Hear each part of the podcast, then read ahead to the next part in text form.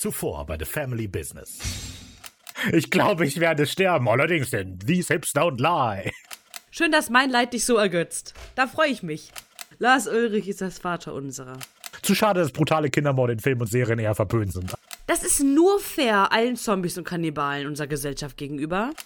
Kann ich dir eine Pepsi anbieten? Ist es soweit gekommen? Wir hätten doch darüber reden können. Supernatural schauen, Folgen besprechen, The Family Business. Wir haben eine Menge zu tun. Okay, Männer, auf drei ist Zugriff. Eins, zwei, drei. Tür eintreten. Bam. Puh, Flossen hoch. Keine komischen Spiele. Diese Clownsparty ist vorbei. Ja. Keine Angst, Sie wir von sind von mir? der Polizei. Ach, dann ist ja gut. Gott. Aber wir Ich nehmen hatte sie sie fest. gerade gerufen. Warum? Ich hatte sie doch gerufen. Wir sind von der Unterwasserpolizei, um genau zu sein. Wir sind Fische. Oh. Okay. Äh, ich hatte eigentlich echt einen Kops bestellt. Tut mir leid, heute gibt's nur Sardellen. Ich weiß auch nicht. Vielleicht war das ein Witz, vielleicht aber auch nicht. Warum haben Sie die Polizei angerufen? Die sind doch hier, um Sie zu verhaften. Ja, weil äh, äh, äh, mein Nachbar ist, glaube ich, voll auf Drogen. Der erzählt die ganze Zeit, in der Stadt würde es neue Polizisten geben und die kommen die ganze Zeit und wollen die kontrollieren und die werden Fische. Moment. Einen Moment mal, Äh, haben er Sie die Polizei gerufen? Wegen uns? Der Polizei? Ich dachte, er wäre auf einem Trip und verkauft Drogen, aber sie sind ja wirklich Fische. Moment mal, wir sehen aus wie Fische für Sie? Ja? Ah, okay, da, das war nur das war ein Test. Okay, ich wollte nur sicher gehen, nicht, dass Sie hier nur was erzählen. Okay, Also, ja, aber, aber, aber äh, dass er Drogen nimmt, glaube ich trotzdem. Da können Aber- die ganze Zeit komische Gestalten ein und aus und ein und aus und ein, ein, ein Aber- und dann kommen alle wieder raus und All- alle, Ja. wie viele sind denn da normalerweise drin? na, eigentlich sollte nur er da wohnen. Ja. Hm. Naja, gut. Ja, er ist ein Ähm, Mann, verhaften aber Sie so, ihn. da, also ich habe das Gefühl, Sie reden mich hier schwindelig. Wir sind doch hier, um Sie zu verhaften wegen Ihren illegalen Pokerkartenvertrieb. Wir wissen, dass Sie Pokerkarten schmuggeln. aber daran ist nichts Illegales, Sir. Guten Tag. Danke. Das hat noch nie jemand zu mir gesagt. Männer, ich glaube, wir sind allein. Ist einfach gegangen. Blub. Oh. Blub. Blub. Hey, Moment Blub. mal, warum kann ich eigentlich reden und dir nur blubbern? Bin ich Blub. vielleicht gar keine Sardelle? Blub. Na, das ist der Goldfisch im Glas. Oh, hallo, Herr Blub. Goldfisch. Blub, blub, Was haben Sie blub, gesehen? Oh Gott, Sie werden. Blub. Wer, Blub. warum stecken Sie in diesem kleinen Blub. Glas? Blubber, blubber, blubber. Blubber. Blubber. Oh Gott. Okay, wir müssen den Goldfisch befreien. Ähm, Blub. Harry Hering, Blub. befrei diesen Goldfisch. Alles klar, verstanden. Blub. Blub. Blub. Ähm, Blub. ich weiß nicht, werf ihn auf den Boden oder so. Okay. Ja, er ist frei. Sehr gut, Männer. Wieder ein erfolgreicher Job. Harry Hering, Simon Sardelle, das war eine fantastische Arbeit. Raus hier. Wieder ein Fall erfolgreich gelöst. Das waren die Abenteuer der Sardellenpolizei. Als Rolle des Hauptkapitän Raphael. Henny Hering, gesprochen von Raphael. Simon Sardelle, gesprochen von Raphael. Goldfisch, verblubbert von Ricarda. Ja. Hausbesitzer und Pokerschmuggler Ricarda. Seien Sie auch nächstes Mal wieder dabei, wenn es wieder heißt Sardellenpolizei. Und hier der Kle die kleine Vorschau. Alle auf den Boden, hier ist die Sardellenpolizei! Aber ich hab doch gar nichts getan. Ach ja? Mord ist also gar nichts für dich? Vielleicht ist der Mord ja noch gar nicht geschehen. Oh nein, der Countdown läuft. Schneid das rote Band durch. Haben Fische überhaupt Augen? Ich weiß es nicht. Ah! Schalten Sie auch nächstes Mal wieder ein, wenn die Sardellenpolizei die Bösen einbüchst. Sehr gut. Ja. Sehr gut. Cool. Ja, wir haben uns ja quasi schon vorgestellt. Also, ich bin Ricarda. Und ich bin Harry Hering. Hallo. Hi. Heute mal äh, als Austauschstudent aus der Ananas ganz tief im Meer. Genau. Genau. Hallo. Es freut, freut mich sehr, freut mich sehr hier zu sein. Danke, dass ich da sein darf. Ähm, wir machen hier ein kleines Crossover unserer Podcasts. Ich habe den ähm, Das ist in der Dose Podcast. Ein äh, Podcast, den ich zusammen mit äh, Petunia Thunfisch mache. Wo, worum geht's? Genau. Äh, ja, äh, eine sehr gute Frage. Also es ist hauptsächlich, würde ich sagen, geben wir Lebenstipps einfach. Also wir bekommen viele Zuschriften von Hörern und ähm, von Fischen und äh, wir beantworten dann so die Fragen. Also ganz oft so, oh, ich habe das Gefühl, ich bin da ziemlich am Haken von diesem Angler und ich weiß nicht, wie ich wieder loskomme, aber irgendwie fühle ich mich auch hingezogen zu ihm und dann diskutieren wir das halt, wir nutzen das. Wir ziehen davon unsere eigenen Erfahrungen so ein bisschen, aber wir, ähm, ja, aber ich denke, die Tipps sind auch allgemein recht nützlich. Also ich glaube, nur wenn man jetzt nicht in der exakt gleichen Situation ist, jetzt, äh, auch wenn man jetzt kein Fisch ist, der äh, buchstäblich am Haken eines Anglers hängt, denke ich, kann da jeder so ein bisschen was mitnehmen und das ist so unsere große Stärke. Aber eigentlich besprechen wir die Serie Gossip Girl. Ah, okay, Ja. okay. Nee, finde ich aber sehr interessant, dass sie da auch offene Ohren haben ähm, für die Leiden der Fische, für das bekannte Angler-Holm-Syndrom. Das Anglerholm-Syndrom, das ist wahr. Das ist wahr. Ja, und um was geht es hier in diesem Podcast, in dem ich gerade zu Gast bin? Ich habe ich hab da mit meinen Agenten noch nicht wirklich drüber geredet. Der hat nur gesagt, dass ich 12.000 Euro kriege. Ach, ist das so? Ja, gut, die werden sie dann von Rafa kriegen. Wie wollen sie es? In Bar oder in, in Seetang? Seetang wäre ganz gut. Alles klar. Also wenn das geht. Also 12.000 Seetänge. Nein, nein, ich möchte Seetang im Wert von 12.000 Euro. Okay, aber da haben sie ja genug im Meer. Warum sollen wir ihnen das bringen? Ist doch quasi schon bei ihnen. Verstehe ich jetzt das Problem Ja, jetzt gerade gut. nicht. Das ist auch, also, wenn wir jetzt nach der Logik gehen, warum wollen Sie denn Geld? Gibt doch schon genug Ich krieg Geld hierfür auf kein der Erde. Geld. Ich krieg hier gar nichts. Also, es gibt doch schon genug Geld auf der Erde. Warum geht denn irgendjemand arbeiten? Ja, Moment das mal, haben wir da nicht. vielleicht ein soziales, gesellschaftliches Problem gerade aufgedeckt? Wer weiß. Nee, äh, ja, danke der Nachfrage. In unserem Podcast geht es, ähm, äh, erstmal er heißt The Family Business. Äh, und ich und mein Bruder Raphael besprechen da eine Serie namens Supernatural, aber sprechen auch manchmal über ähm, die Sardellenpolizei. Deswegen kam sie hin. Mhm. Es ist jetzt sehr unangenehm, aber ich habe eine Nachricht von meinem Agenten bekommen, dem drin steht, dass die Zahlung über das mit dem Seetang ähm, nicht geklappt hat. Dass da irgendwie, dass das nicht gedeckt Ja, ist. aber ich bin, ich, Und, wir äh, haben doch gerade erst drüber gesprochen. Wie soll ich denn jetzt, Ja, jetzt hier auf der Stelle Seetang für Sie organisieren? Also ich wäre davon ausgegangen, dass das eigentlich schon fertig ist. Und jetzt sehe ich gerade, dass die Zahlung gar nicht klappt, dass es gar nicht durchgeht. Ähm, ich habe das Gefühl, ich werde hier über den Tisch gezogen. Sie wollen doch nur meine Reichweite benutzen von meinem Aus der Dose Podcast. Ich, ich finde das nicht Ihnen richtig. steht Wissen es Sie frei was? Ich gehe. Ja. Ich gehe. Auf Wiedersehen. Vögel sind eh die besseren Fische. Ah, so. Hallo Ricky, tut mir leid, ich bin ein bisschen, bin ein bisschen spät. Wie Ähm, war's denn bei dem Podcast? Äh, War eigentlich ganz nett. Also Petunia Thunfisch und ich haben ein bisschen geredet. Äh, War, war wirklich, wir haben eine lustige Zuschrift bekommen, über die wir diskutiert haben. Da hat ein Fisch geschrieben, dass er einen Seeanemonen-Brief bekommen hat. Hm, Hat Oh. nicht so geklappt, das Wortspiel.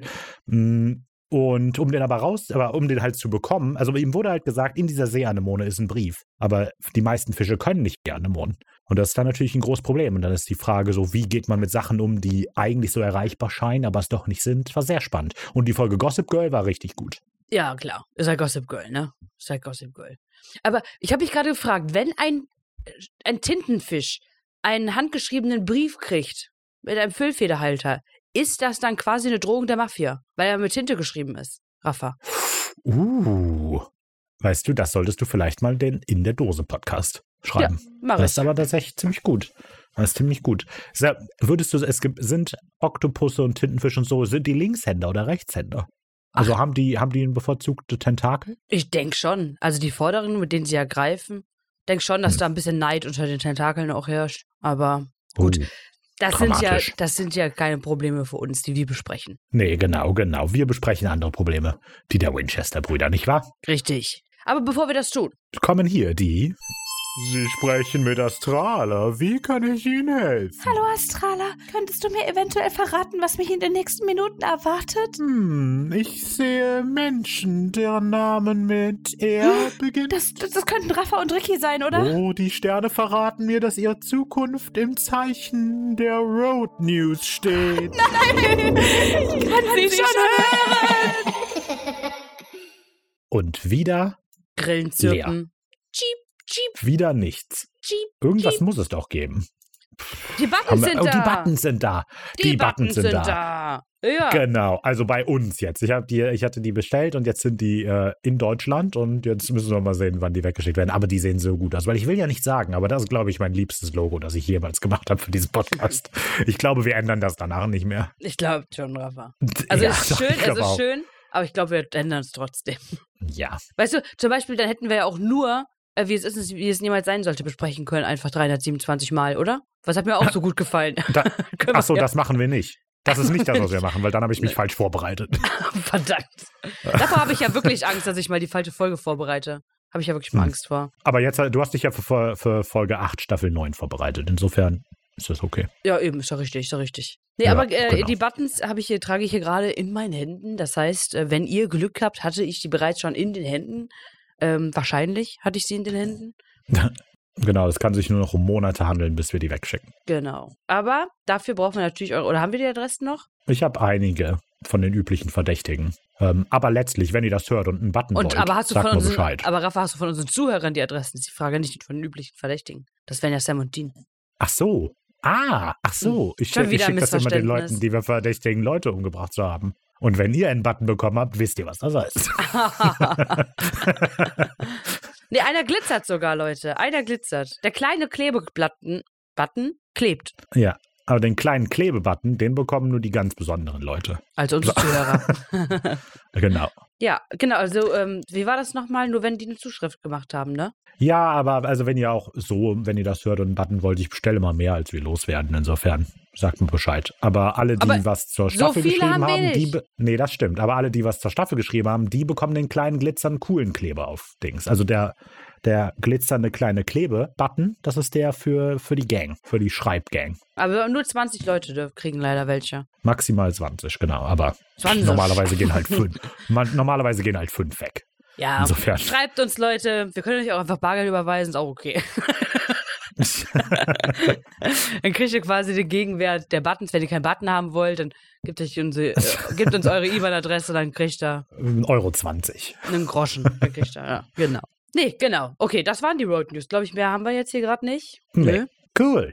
Das waren die Road News. Und das heißt, wir können jetzt den ganzen unnötigen Scheiß hinter uns lassen und uns der Folge widmen. Der Folge, die wir heute besprechen wollen. Das ist nämlich Supernatural Staffel 7, Folge 4, Zeugin der Anklage. Zu Englisch trägt sie den Titel Defending Your Life. Das ist die 130. von 327 Episoden. Blubber, blubber, das ist ein Blubber, Meilenstein, Blubber. Mit freundlicher Unterstützung des Goldfisches. Genau. Äh, Und mit freundlicher Unterstützung des Goldfisches habe ich auch äh, die Mathematik gemacht und 130 durch 327 geteilt. Und Du rauskommt, dass wir damit 39,8 Prozent aller Folgen besprochen haben, wenn wir hiermit fertig sind. Blubber, Blubber. Damit haben wir nicht mehr viel Blubber zu verblubbern. Mit freundlicher Unterstützung des Goldfisches. Wie gefällt dir die Zahl 39,8? Ist eigentlich ganz, hm. Also sieht, sieht groß aus. Sieht größer aus als 40. Das stimmt wieder. Das stimmt mal wieder. Hm. Mal wieder wahre Worte, die ja gesprochen worden sind.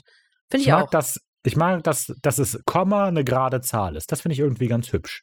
Also ich finde cool, dass die vor der Kommazahl, also vor der Kommastelle 39, sehr ungerade. Und dann aber die 8, so schön, das rundet das so schön ab. Also voll, ist schöne Achterbahnfahrt, wenn man das so liest. 39, Eine oh, was ist denn hier los? Komma 8. Achterbahnfahrt. Oh. Eine Achterbahnfahrt. Nehmt euch den 8 vor diesen Witzen. Aber damit verabschieden wir die 30er-Leute mit dieser Folge.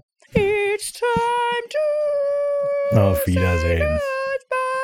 Aber ich habe mir sagen lassen, in den 40ern ist es auch schön. Ja. Mit, viele sagen ja, mit 40 geht das Leben erst los. Unterschreibst du das? Das weiß ich nicht.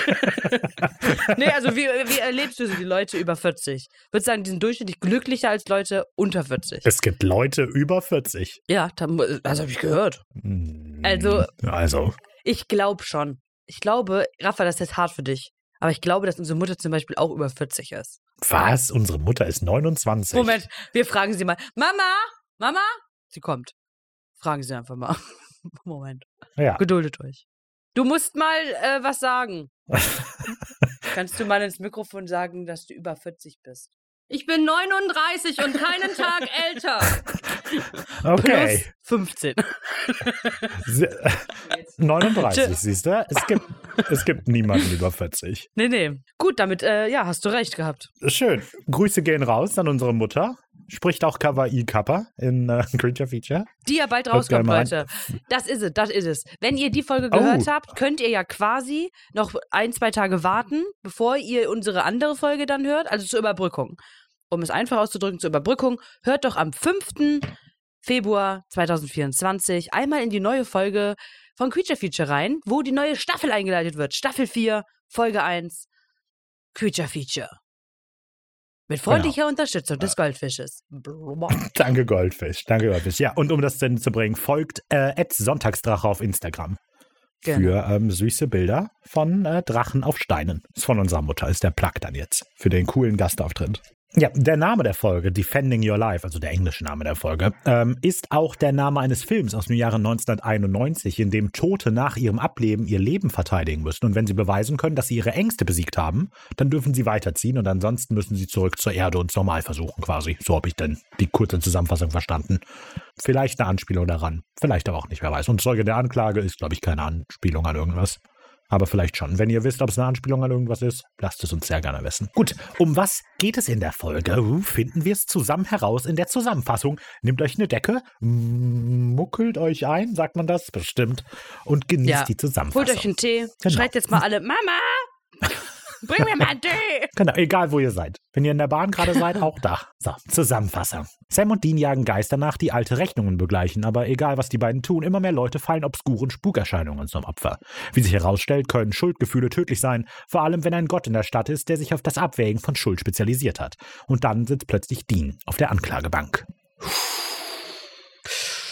Ach du Gruselig, Scheiße. Ob Dean Ach sich da Scheiße. rausreden kann. Wer weiß, wer weiß, wer weiß. Was wir aber wissen, ist, ob wir Spaß hatten beim Herausfinden zuzusehen. Ricky, hatten wir Spaß mit dieser Folge? Ist Spaß das richtige Wort. Die Folge ist gut, aber ob wir Spaß hatten, also Spaß hatte ich definitiv nicht kann bei der Folge. Ich hatte Spaß zu sehen, dass ähm, das Muster so ähm, schön nach, dem alten, nach dem alten Geschmack wieder mal ist, so, ne? Also positiv gemeint. Auch wenn es so ein bisschen offensichtlich, finde ich, nachgeeifert ist, so ein bisschen den alten Folgen, weil wir halt hier einen Hm. klassischen Fall am Anfang besprechen. Und ähm, weil, also es ist halt sehr schnell abgefrühstückt, dieses alte Muster, einfach nur, damit man aber sagen kann, hey, wir haben euch nicht vergessen. Dafür hat's ja gereicht. Hat mich jetzt aber nicht groß gestört. Fand ich eigentlich ganz nett. Dann, ja, die die Folge lässt sehr viel Platz, finde ich, für Interpretation beziehungsweise eigene Gedanken und eventuell auch Diskussionen in dieser Folge zwischen mir und Raphael, weil Oh. sie so viel zeigt, aber nicht das Innerliche oder das Innere der Charaktere so erklärt. Das heißt, man muss anhand der Blicke interpretieren, wie sie sich gerade fühlen. Genau. Und mal gucken, ob wir uns da einig waren. Außerdem, also die Folge ist schon richtig hart, finde ich. Ich muss sagen, bei mir nach Beendigung dieser Folge hatte ich einen Kloß im Hals. Hatte ich schon einen Kloß im Hals. Ja. Uh, uh. Das ist schon hart, Rafa. Kann man jetzt sagen, was man will. Das ist aber ja, also wie sehr willst du Menschen traumatisieren? Ne, Also ich finde, das ist schon krass. Ähm, ja, ja, ja. Also ich fand die Folge top. Also sie, ich finde sie auch, also wir sind ja beim Ersteindruck. Das heißt, ich sage nicht, was ich beim zweiten Mal gucken gedacht habe. Ich meine, erst, nach dem Ersteindruck habe ich gedacht, so die erste Hälfte ist unterhaltsam, aber hm, okay, jetzt nicht der Burner. Und dann wird aber die zweite Hälfte los, quasi der Moment, in dem der Prozess beginnt. Und ab da war ich voll drin in der Folge. Also ich fand das alles mega gut. Das ist alles irgendwie so ein kleines bisschen lächerlich, aber es ist auch sehr ernst so, also sehr schön präsentiert gewesen. Deshalb, also ab der zweiten Hälfte fand ich die wirklich richtig gut.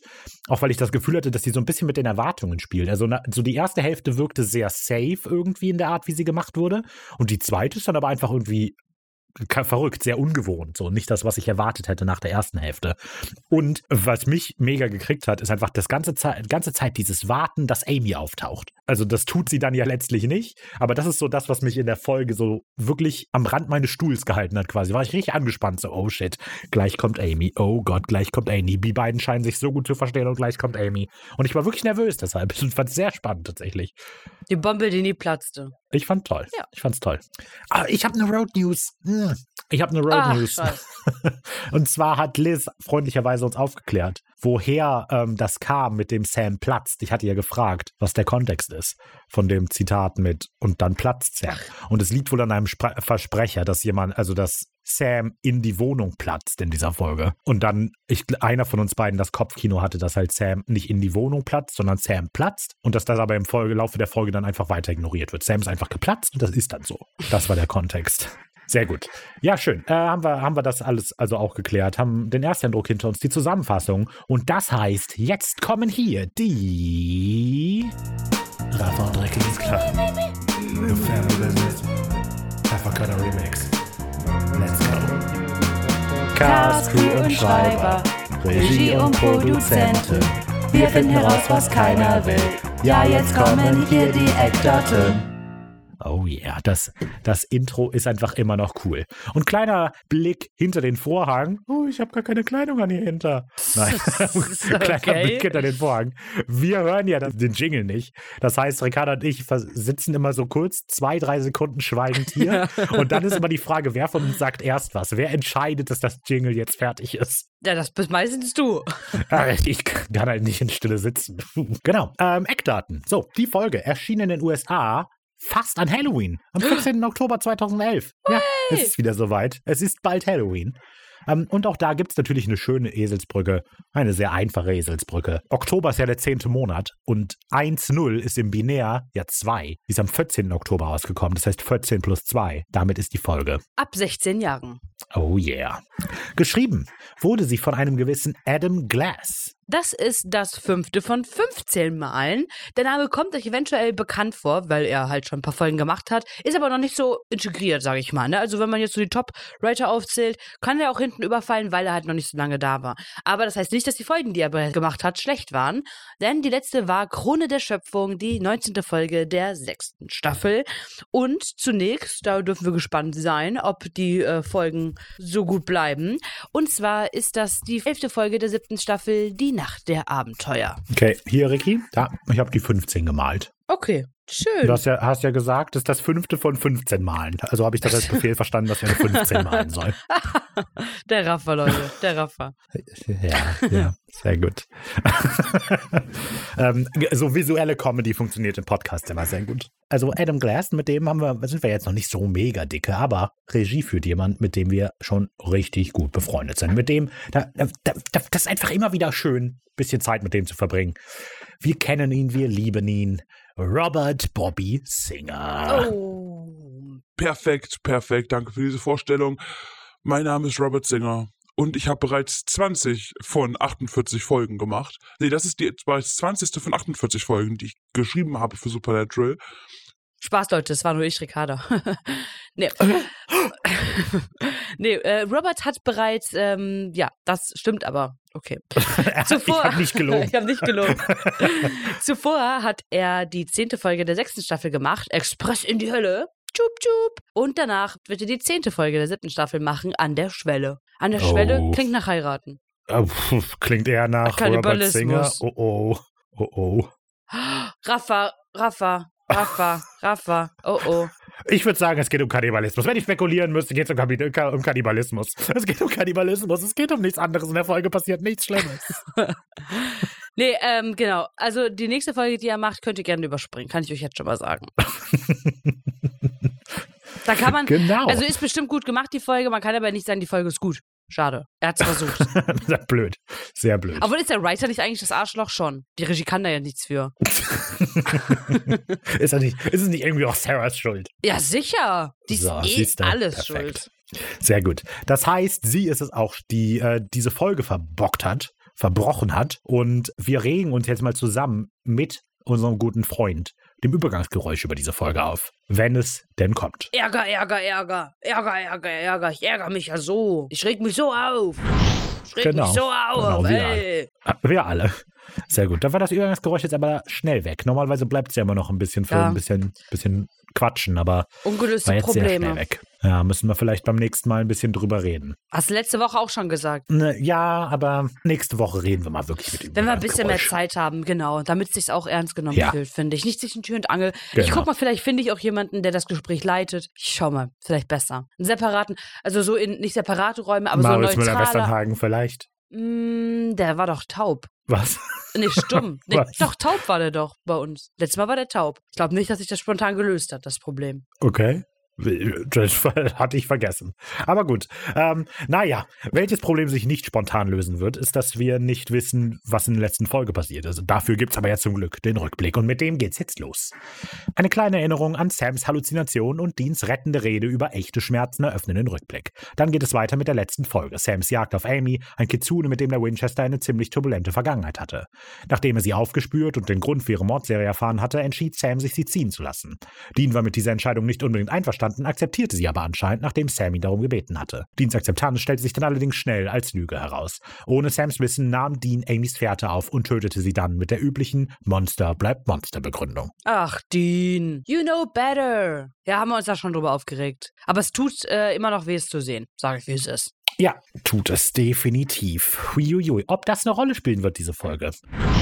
Wer weiß, wir können es nur rausfinden, wenn wir in die Folge springen zu Sequenz Nummer 1. Ein sehr anhängliches Auto. Wir beginnen die Folge mit einer spektakulären Verfolgungsjagd durch die nächtlichen Straßen von Dearborn, Michigan. Matthew Hammond ist auf der Flucht vor einem schwarzen Coupé, der ihn mit quietschenden Reifen über Kreuzungen und Bürgersteige jagt. quietsch, quietsch! Oh Mann, mein Reifen quietscht schon wieder. Ihr müsst aufhören zu quietschen. Quietsch! Nein, Wir quietsch. wollen uns anschleichen! Als es Matthew gelingt, eine scharfe Kurve in einer kleinen Seitenstraße zu machen, scheint die Verfolgungsjagd zu seinem Gunsten entschieden zu sein. Er atmet ein paar Mal tief durch. Das war knapp. Da flammen vor ihm zwei Scheinwerfer auf und ein Motor heult auf. Nein, den Witz haben wir schon öfter gemacht. Warum hast du mich allein gelassen? Und der Motor hält auf, der Wagen ist wieder da. Matthew traut seinen Augen nicht, hat aber nicht viel Zeit für Überraschungen, denn der Wagen rast schon wieder auf ihn zu und die Verfolgungsjagd geht weiter. Und, oh, habe ich kurz Gänsehaut gehabt, ne? Mein altes Auto sah ungefähr genauso aus. Da war ich aber mal kurz, oh, also soll ich, Oh, oh. muss ich Angst haben. Wa- weil siehst du auch ähnlich aus wie Matthew Hammond, oder? Sag du es mir. Sag du es mir. Manche da behaupten ja. Wird öfter angesprochen. Die Nase ist ein bisschen kleiner Sein oder mein? dir. So, Aber ansonsten, Ähnlichkeit ist da. ansonsten, Wenige wissen, dass wir verwandt sind. Ja, na gut. Gleicher Geschmack in Autos. tut mir leid für deinen Verlust. Ja, es war auch schwer. Muss sagen, war schon ein schönes Auto. Hast du gehört? Hm. Du warst, du warst sehr schön, wo auch immer du bist. Wa- wa- Was ist das für ein Auto da hinter dir, Ricky? Rafa, du weißt Oh, ja, oh. das darfst du nicht machen. Es ist wieder ein wahnsinnig enges Rennen, aber Matt schafft es schließlich doch zu entkommen, als er das Apartmentgebäude erreicht, in dem er lebt. Ohne stehen zu bleiben, sprintet er die Treppen bis in den zehnten Stock nach oben und bleibt erst stehen, als er seine Wohnung erreicht und die Tür hinter sich versperrt hat. Er atmet ein paar Mal tief durch. Das war knapp. Da wird sein Atem neblig. Hinter ihm flammen zwei Scheinwerfer auf und ein Motor heult auf. Danke. Der Wagen ist wieder da. In seiner Wohnung im zehnten Stock. Und wofür hättest du mehr Angst? Im Auto im zehnten Stock oder ein Axtmörder in der Wohnung? Also ich glaube, mit einem Axtmörder könnte man ja wenigstens eine nette Unterhaltung führen. Hm, Oder was wäre dir ich lieber? glaub, Nicht wofür hättest du mehr Angst? Was wäre dir lieber? Das Auto. Das Auto? Weil beim Auto kann man, beim Auto kann man einen Schritt nach links gehen und dann ist man erstmal sicher. Ah, Dann geht das die ganze Nacht so rauf, was auch langweilig. Axtmörder macht wenigstens schnell. Ja, okay, gut. Ähm, das stimmt natürlich. Ist eine, auch eine Au- Ausdauersportart vielleicht. Axtmörderjagd. Nee, aggressives Auto in der Wohnung. Dann immer so ein Step. Also- Jetzt ein Schritt nach links. Step Oh, one, two. ja, ja, aber auch, auch nicht schlecht. Vielleicht kann man das Auto auch auf so ein Laufband stellen und dann kommt es hier sowieso nicht voran. Da muss man nicht ausweichen. Aber ich, ich würde mir, ich da kannst du so ein bisschen motivierende Musik mal, machen, so Cha-Cha, Will Slow. Aber guck mal, in das Auto kann man auch einsteigen. Also da, da ist man ja sicher drin. Was Im würde Auto das ist man dann da sicher. machen? Das ist ja krass. Hm, siehst du mal. Wahrscheinlich aus, dem, aus der durch die Wand brechen und mit dir auf den Boden krachen. Hm. Ah, Aber in einen ja. Axtmörder kann man nicht einsteigen. Man kann ihm auf den Rücken springen. Kann man. Hm. Rodeo. Und dann würde der aus dem Fenster springen mit dir auch. Hm. Tja, Kommt aus Bleich hinaus. genau, kommt gleich raus. Mama, kannst du bitte dabei im Bett nachgucken, ob dein Auto ist? Schatz, da ist kein Brumm Brumm. Oh oh. Ähm, Oh, oh. guck jetzt nicht. Renn einfach aus der Tür raus. Ich, es ist nichts Schlimmes. Renn einfach raus. Brumm Brumm Brumm. ja, krass. Stephen King hat das verfilmt. Matthew bleibt nur noch Zeit für ein panisches Nein, bevor der Wagen mit Brüllenmotor auf ihn zurast und ihn zwischen Kühlergrill und Zimmerwand zerquetscht. Title Card! Yeah. Und das ist wirklich, hat Ricardo ja schon gesagt, ähm, im ersten Eindruck, aber das ist wirklich mal ein ganz klassischer Teaser. Also da ist Ja. nicht viel drumrum, so bla bla bla bla. Da ist einfach nur, guck mal, eine fremde Person, der passiert irgendwas Weirdes und am Ende ist sie tot. Einfach nur ein Das ist doch klassischer schön. Teaser. Das finde Ja, ich richtig nett also- zu sehen. Hab mich gefreut. Generell Staffel 7 hat bisher ja so eher alles vor Staffel 5 und 6 Vibes, finde ich. Also letzte Folge ja auch und so. Das fand ich ist schön. Ja, definitiv. Definitiv. Nicht so schön ist Sequenz 2, Matthews Geheimnis. Etwas später, mittlerweile ist es Tag und Polizei und Kamerateams sind bereits vor Ort, erreichen auch Sam und Dean in ihren FBI-Kostümen den Ort des bizarren Verkehrsunfalles. Und ist auch wieder schön. Also hier wieder einfach auch alte Staffeln-Vibes, so, ne, der, der morgendliche FBI-Ausweis-Spaziergang. Finde ich schön. Pure Melancholie hier an der Stelle. Die Mhm. beiden mal wieder so schön. Nostalgie. Dass sie auch sich mal wieder rausgeputzt haben. Finde ich schön. Ja, das stimmt, das stimmt. Das bemerkt aber ja jetzt auch tatsächlich Dean gleich, oder? Ja, ja, ja, der sagt Das, das, ist auch. einfach mal so, ha. Als Sam aus dem Wagen aussteigt, hört er einmal kurz Lucifer ihm zuflüstern, aber ein Druck auf die mittlerweile verheilte Schnittwunde auf seiner Hand verankert ihn wieder in die Realität. Deans scheint immer noch zu helfen. Dean bekommt das nicht mit. Er ist fast ein bisschen überwältigt von den nostalgischen Gefühlen der Situation. Wie lange ist es her, dass er und Sam einfach mal an einem stinknormalen Fall gearbeitet haben? Es ist ein komisches Gefühl, wieder im Sattel zu sitzen, aber solange die Leviathane kein Lebenszeichen von sich geben, spricht nichts dagegen, einfach mal wieder ein ganz alltäglichen, verrückten Mysterium zu lösen. Vor allem, weil es Sam echt ziemlich gut zu gehen scheint momentan. Sam bestätigt das, gerade für seine Verhältnisse kann er sich wirklich nicht beklagen und das ist zum großen Teil auch Dean zu verdanken. Dass Dean sein Urteil in Amys Fall so sehr vertraut, bedeutet Sam wirklich sehr viel. Ich weiß, du wolltest sie nicht gehen lassen, aber es war richtig. Also danke. Dean schluckt einmal peinlich berührt, lächelt Sam dann aber an und versichert ihm, dass er nichts hat, wofür er sich zu bedanken hat. Dann erreichen die Brüder den Tatort. Der leitende Detektiv begrüßt sie. Willkommen in Crazy Town. Einwohnerzahl ein Toter. Der Tote heißt Matthew Harmon und wurde scheinbar zerquetscht. Wären wir nicht in der zehnten Etage, würde ich sagen, von einem Auto. Und der ist schon ein lustiger Typ. Ich finde schön, dass der wenigstens, äh, dass der noch Spaß hat bei seinem Job. Ja, Weißt du ja. was, der überlegt, so, da kommen jetzt zwei Leute vom FBI, denen sage ich mal was Lustiges. Vielleicht sage ich den Crazy Town Spruch. ja. Aber es ist schon, also er muss halt auch gucken, wem er den kecken Spruch entgegenbringt. Ne? Wenn jetzt die Angehörigen gewesen wären, weiß nicht. Ne? Also, Hm, ja, wenn, wenn der ja. Polizist zum Beispiel dafür verantwortlich ist, die Angehörigen zum Identifizieren der Leichen in die Pathologie zu bringen und dann so Sprüche macht wie, was hat einen grünen Daumen? Ich hoffe Sie, denn Sie dürfen sich bald um die Grabpflege Ihres Mannes kümmern. Oder äh, was haben Frösche, Mitte März und der Mann in dieser Leichenhalle gemeinsam? Sie müssen sich in Acht vor Autos nehmen. Ist so, das sind so, Ah. äh, oder auch, auch gut so, bevor ich Ihnen jetzt die Leiche Ihres toten Mannes zeige, möchte ich Ihnen sagen, wie neidisch ich auf Sie bin. Denn meine Frau jammert immer noch, nach, wenn ich nach Hause komme. ja, aber ein Glück macht er das nicht. Oder er hat es gemacht. Das ist natürlich vielleicht auch möglich. Vielleicht hat er es schon gemacht. Vielleicht wird er versetzt. Oh, hm. äh, nee, ich, ich möchte davon ausgehen, dass der einfach, dass er einfach richtig Spaß hat an, an seinem Job. Und da Ja. ist jetzt mal wieder so ein richtig bizarrer Mord und dann denkt er sich so, weißt du was, das ist doch mega toll. Wahrscheinlich kommt er gerade so richtig ausgeruht aus dem Urlaub. Wo glaubst du, war er? Kannst du die Meeresbrieche noch an ihm riechen oder ist die schon verflossen? Er ist leider schon verflossen. Ist jetzt hauptsächlich ähm, was anderes. ein guter Witz. Das ist jetzt hauptsächlich ein guter Witz. Äh, aber, aber ja, er, er, er wirkt sehr erholt. Er wirkt sehr erholt, sehr entspannt. Nach diesem wenig hilfreichen Gespräch nehmen die Brüder den Tatort einmal genauer unter die Lupe. Es sieht tatsächlich nach einem heftigen Zusammenstoß aus und das EMF spielt auch verrückt. Es sieht ganz nach einem Geist mit Führerschein aus. Genau, und äh, Dienstfrage im Deutschen mit einer Lizenz, also das ist so, sieht aus wie ein Geist. Und dann fragt Dean mit einer Lizenz und das macht natürlich überhaupt keinen Sinn. Nee. Also, weil was für eine Lizenz? Das ist natürlich ein, also der Grund dafür, dass er Lizenz sagt, ist, dass Führerschein im Englischen eine Driver's License ist. I Und deshalb im Englischen sagt er halt-. Genau. Und im Englischen sagt er, fragt er halt deshalb with a license, im Sinne von mit, einer, mit einem Führerschein. Aber das funktioniert nicht. Er kann, er kann nämlich nicht Führerschein sagen, weil danach ja der Witz kommt mit einer Lizenz zum Töten. Deshalb Ja. muss er Lizenz sagen, auch wenn das keinen Sinn macht. Also, was ich damit sagen will, das ist ein Witz, der im Englischen gut funktioniert und im Deutschen leider gar nicht. Nee, nee, da hätte man aber auch nicht anderes rumbasteln können, ist das, ne? Also da wär, hätte man jetzt auch nicht, ja. Außerdem, auch guck mal, wie süß IMF, oder? Habe ich mich richtig gefreut, das nochmal wieder zu sehen. Aber jetzt mal ganz ehrlich, die haben so viel mitgemacht. Denken die immer noch, das selbstgebaute Walkman IMF ist der Shit? Also, you know better. You know better, Sam. Immerhin nicht mehr diese Infrarot-Laser-Wünschelroute, die die in Bloody Mary hatten. Also, Ja, das war auch nur das. aber das, Also, nee, die, die haben sie ja auch nur irgendwie von Etsy zugeschickt bekommen, um das mal zu testen. Ja. Produkttester. Ja. Und, und das hier ist gut, um damit Chemtrails zu beseitigen. äh, nee, aber das EMF ist auch wirklich, also, äh, das macht doch gar nichts. Man sieht ja die Anzeige und es schwankt einfach die ganze Zeit wi- wild, wild hin und her. Das ist einfach nutzlos. Das spielt verrückt. Äh, vielleicht, vielleicht funktioniert das IMF so wie der Kompass von ähm, Jack Sparrow. Vielleicht fühlt das ja wirklich einen tiefen Sinn. Wenn Wer man da weiß. Geister will, ja. Wenn Ja, man aber- Geister will, findet man die da auch. Ja. Das stimmt. Sehr gut. Ja, vielleicht. Wer weiß. Der Rest von Matthews Wohnung quillt nur so über von weiteren Spuren. Sam bemerkt einen kleinen Haufen roter Erde auf dem Teppich und Dean entdeckt eine Marke der anonymen Alkoholiker. Matthew war scheinbar seit zehn Jahren trocken. Tot und trocken, doppelt angearscht. Außerdem geht aus Matthews Kontoauszügen hervor, dass er einen monatlichen Dauerauftrag an einen Laden namens Janes eingerichtet hat.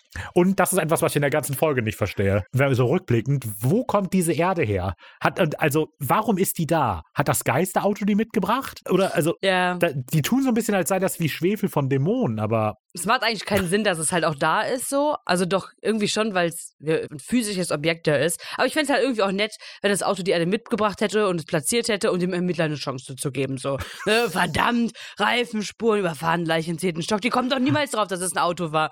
Erde. Oder vielleicht, pass, okay, vielleicht weiß das Auto, dass Matthew keine Blumen möchte. Und dann kommt dann, hey Matthew, ich weiß, du magst keine Blumen, deshalb habe ich dir die Blumenerde mitgebracht. oh Gott. Eigentlich voll die clevere Idee. ja, ich hoffe, du hast noch Blumen hier. Hier ist nämlich eine leere Vase. genau. Und, ey, Das ist doch mal was. wow, wow, wow, wow. Eine Sache, die so cool ist, die Uhr, die da hängt, hey, ist stehen geblieben auf 5 vor 12. ist krass, Oh, oder? Es ist 5 von 12. Finde ich so geil. Stark. Das äh, hab ich, hab mich richtig gefreut, Okay. als ich das zufällig gesehen habe. War ich richtig so, nee, was? Robert? Hast, warst du das? ja, war ich. Mensch, gut aufgepasst. Äh, ja, krass. Cool, ne? Was? Sieht ganz aus, als müssten sich die Brüder aufteilen. Einer geht zu den anonymen Alkoholikern und der andere zu diesem Janes-Laden. Zu schade, dass Dean gerade dem Alkoholabschwören abgeschworen hat. Bei den anonymen Alkoholikern fühlt er sich irgendwie immer so unwohl. Wow, Schocker. Still. Sam rollt mit den Augen. Also gut, er wird mit den Leuten der Supportgruppe sprechen und Dean findet heraus, was dieses Janes ist. Und das ist ein absolut fantastischer Dialog. Ähm, also das kann man alles gar nicht so rüberbringen, aber so die Art, wie die, also nicht nur das, was sie sagen, sondern auch die Art, wie Jensen und Jared das rüberbringen, dieses Hin und Her, das ist einfach, das ist so flott geschrieben, so mit, also so mit schönem Witz geschrieben. Mhm. Das ist wirklich richtig toll. Ähm, allerdings klingt es so ein bisschen so, als würde Sam sagen, dass Fasten etwas rein katholisches ist. Also weil Dean entschuldigt sich halt mit, nee, nee, ist gerade Fastenzeit, deshalb gehe ich nicht mehr zu anonymen Alkoholikern. Und Sam antwortet mit, wir sind nicht katholisch. Aber ich habe nachgeguckt, also Fasten ist in vielen christlichen Traditionen auch abseits vom Katholizismus verbreitet. Deshalb weiß ich nicht genau, was das soll. Man muss ja auch nicht gläubig sein, um zu fasten. Viele machen das ja. Ja, aber er sagt, glaube ich, ähm, also im Englischen sagt er Lent. I don't do it because of Lent. Und das ist ein bisschen, ich glaube, das ist quasi die Bezeichnung für religiöses Fasten. Ach so. Das, also er sagt nicht Fasting. Aber wie viele Leute, die fasten, wissen, warum man fastet? Leute, wisst ihr, warum man fastet? Ich glaube, ich weiß es. Ist es nicht, dass die. Ah, nee, ich weiß nur, warum. Ramadan. Warum fastet man denn? Hat es nicht was mit den 40 Tagen in der Wüste zu tun? ja, Von hat Jesus? ne? Hat ne? Glaube ich auch. Okay. Ich glaube schon. Okay. War auch meine Vermutung. Warum war der in der Wüste? 40 Tage? Wegen Verlockungen und so.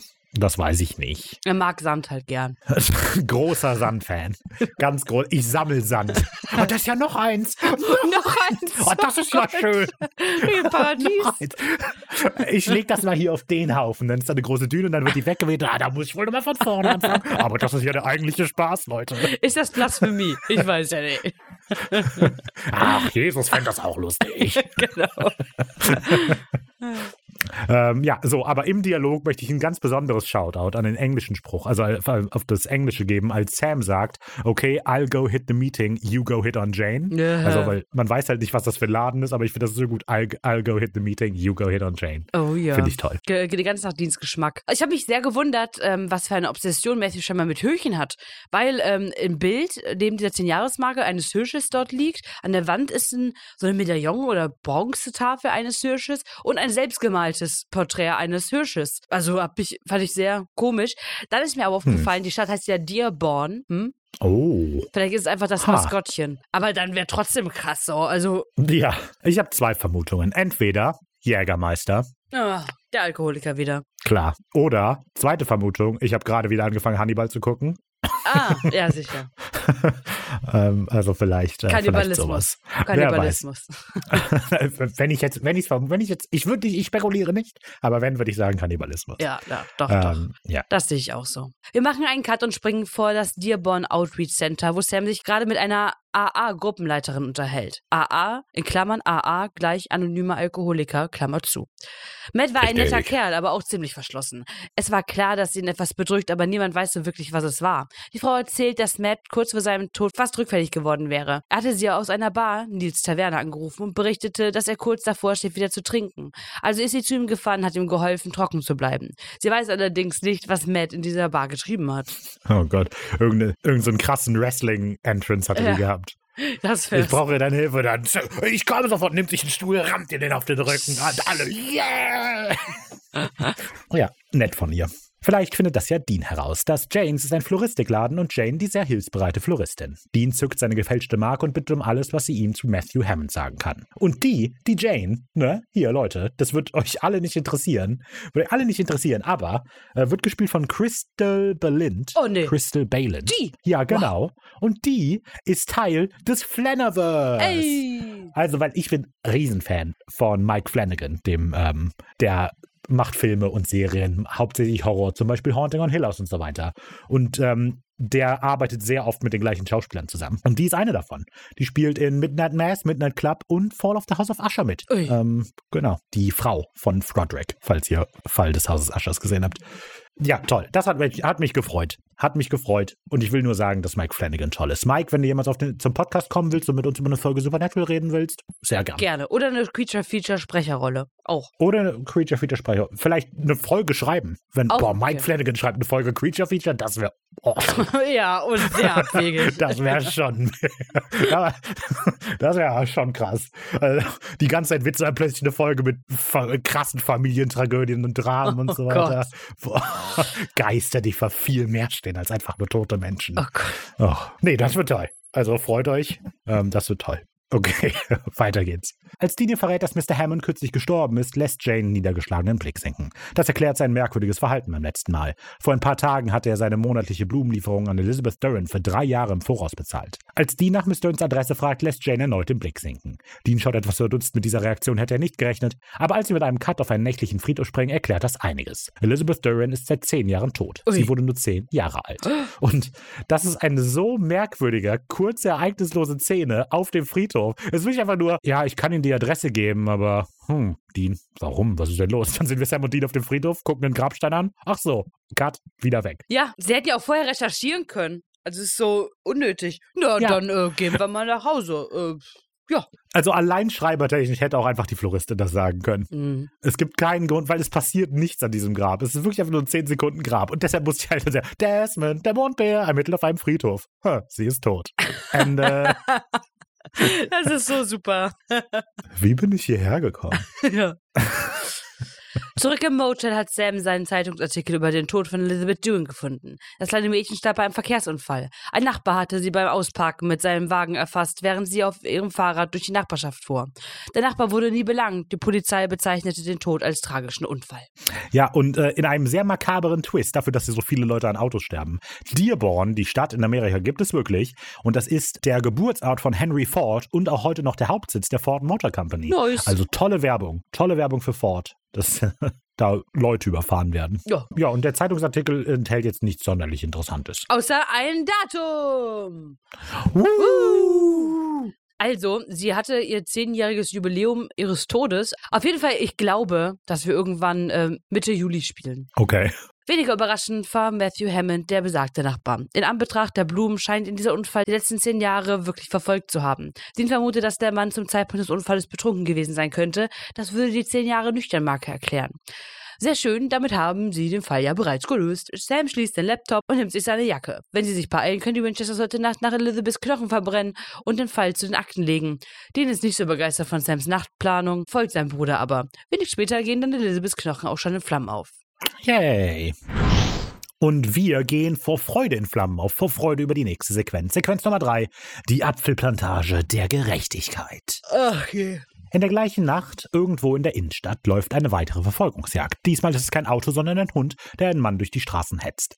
Die Jagd findet in einem Diner ihr vermeintliches Ende, als der Mann durch die Tür platzt und sie unter fragenden Blicken der anwesenden Gäste versperrt. Und warum steckt der Schlüssel der Tür auf der Tür dieses Diners? Keine Es, Ahnung. es gibt keine Situation, in der das die beste Option ist. Ja, also sie haben schon sehr viel Vertrauen auch an die Mitarbeiter, äh, an die Gäste, dass sie den auch nicht klauen Ja. und so. Also, Ja, genau.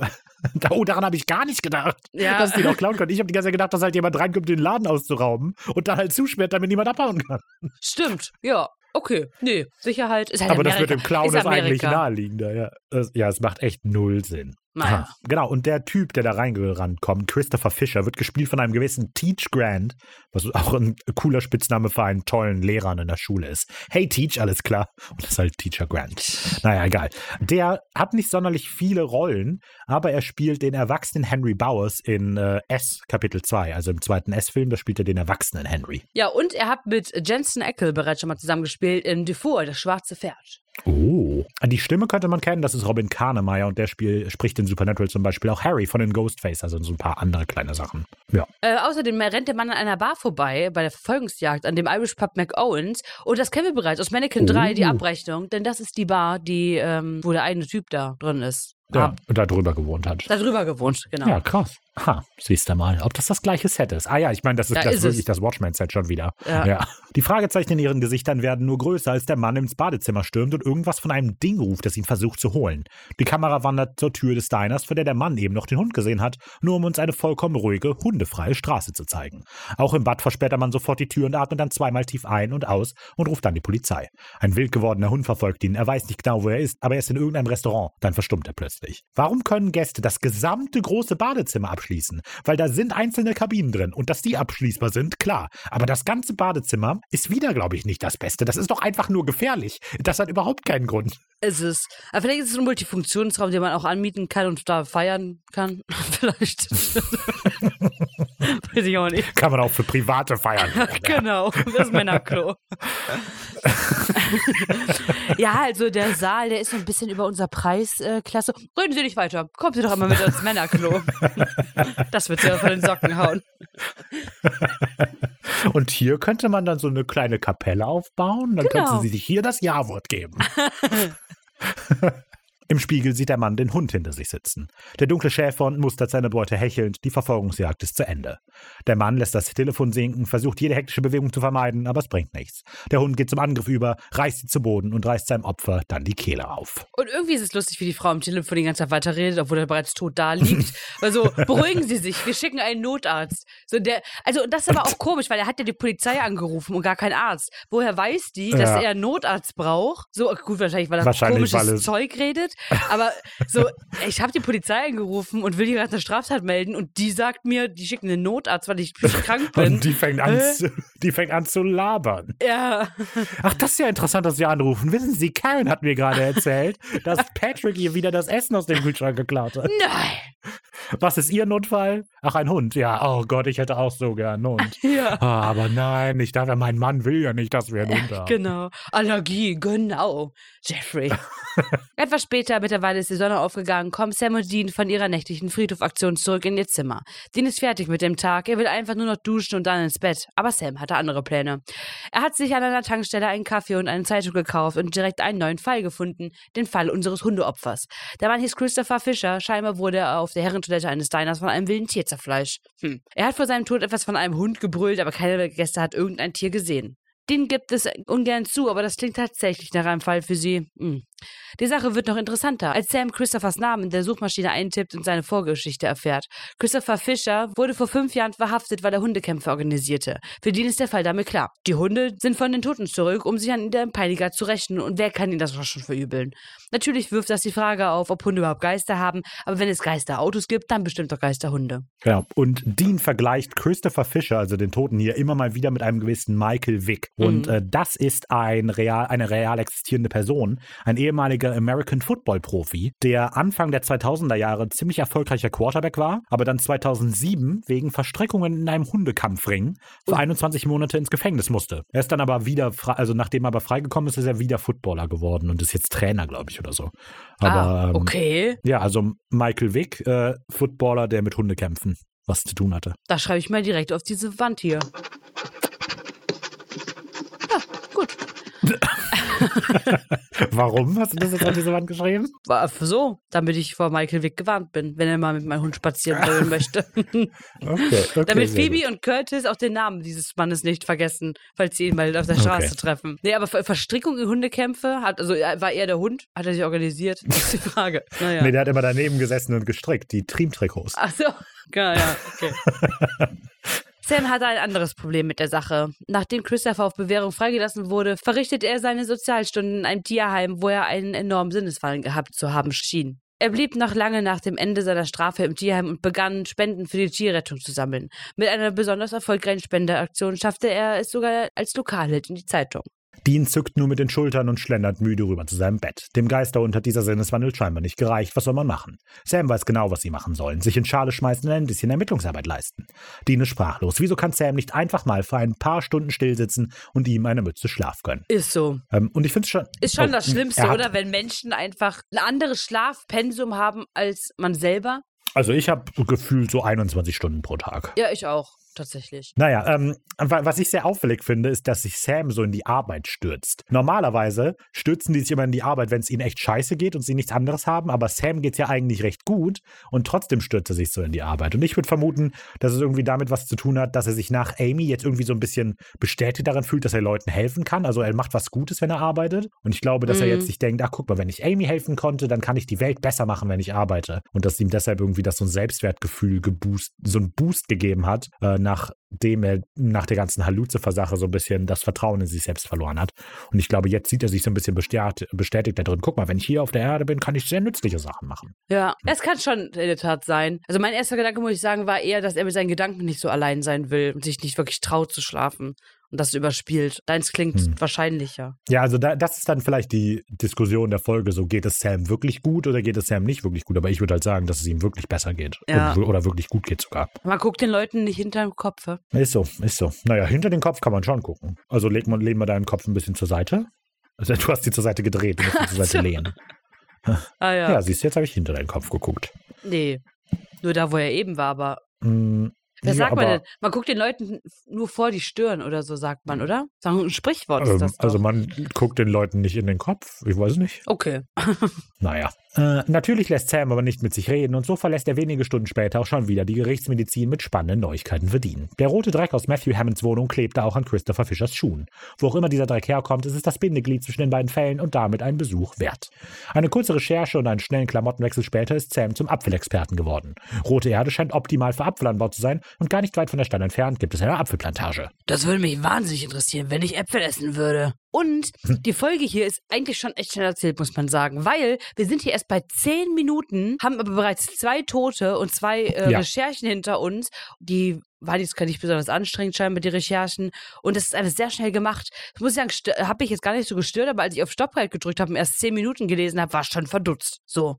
Ja, also da, da hast du vollkommen recht. Das ist wirklich sehr schnell erzählt. Ich finde, das ist ein, Plu also ein Pluspunkt. Ich finde, das macht die Folge sehr gut. Aber du hast echt recht, es passiert sehr viel. Ja. Sam hat aber eine gute Nachricht verdient. Die Apfelplantage ist alt und kaum noch bewirtschaftet, also ziemlich klein, vielleicht ein paar hundert Hektar. Dean fällt aus allen Wolken. Ein paar hundert? Das suchen wir doch ja das ganze Jahr. Glücklicherweise scheint das das Universum heute mal gut mit ihnen zu meinen. Er wird kein Jahr suchen müssen, um etwas Ungewöhnliches zu finden. Denn das Ungewöhnliche springt in diesem Moment buchstäblich direkt vor den Wagen. Er hat die Form eines ziemlich entsetzt aussehenden Mannes. Dean steigt in die Eisen und bringt den Wagen im letzten Moment zum Stehen. Die Brüder steigen sofort aus. Geht es Ihnen gut? Der Typ ist gerade von den Wagen gesprungen, Sam. Die beiden bieten ihre Hilfe an, aber der Mann, Bromman sein Name, ist zu sehr außer Atem, um zu antworten. Die Brüder verfrachten Warren also in den Impala und bringen ihn dann zurück in das Motelzimmer. Also es ist schon sehr zuvorkommend von den beiden, muss ich sagen.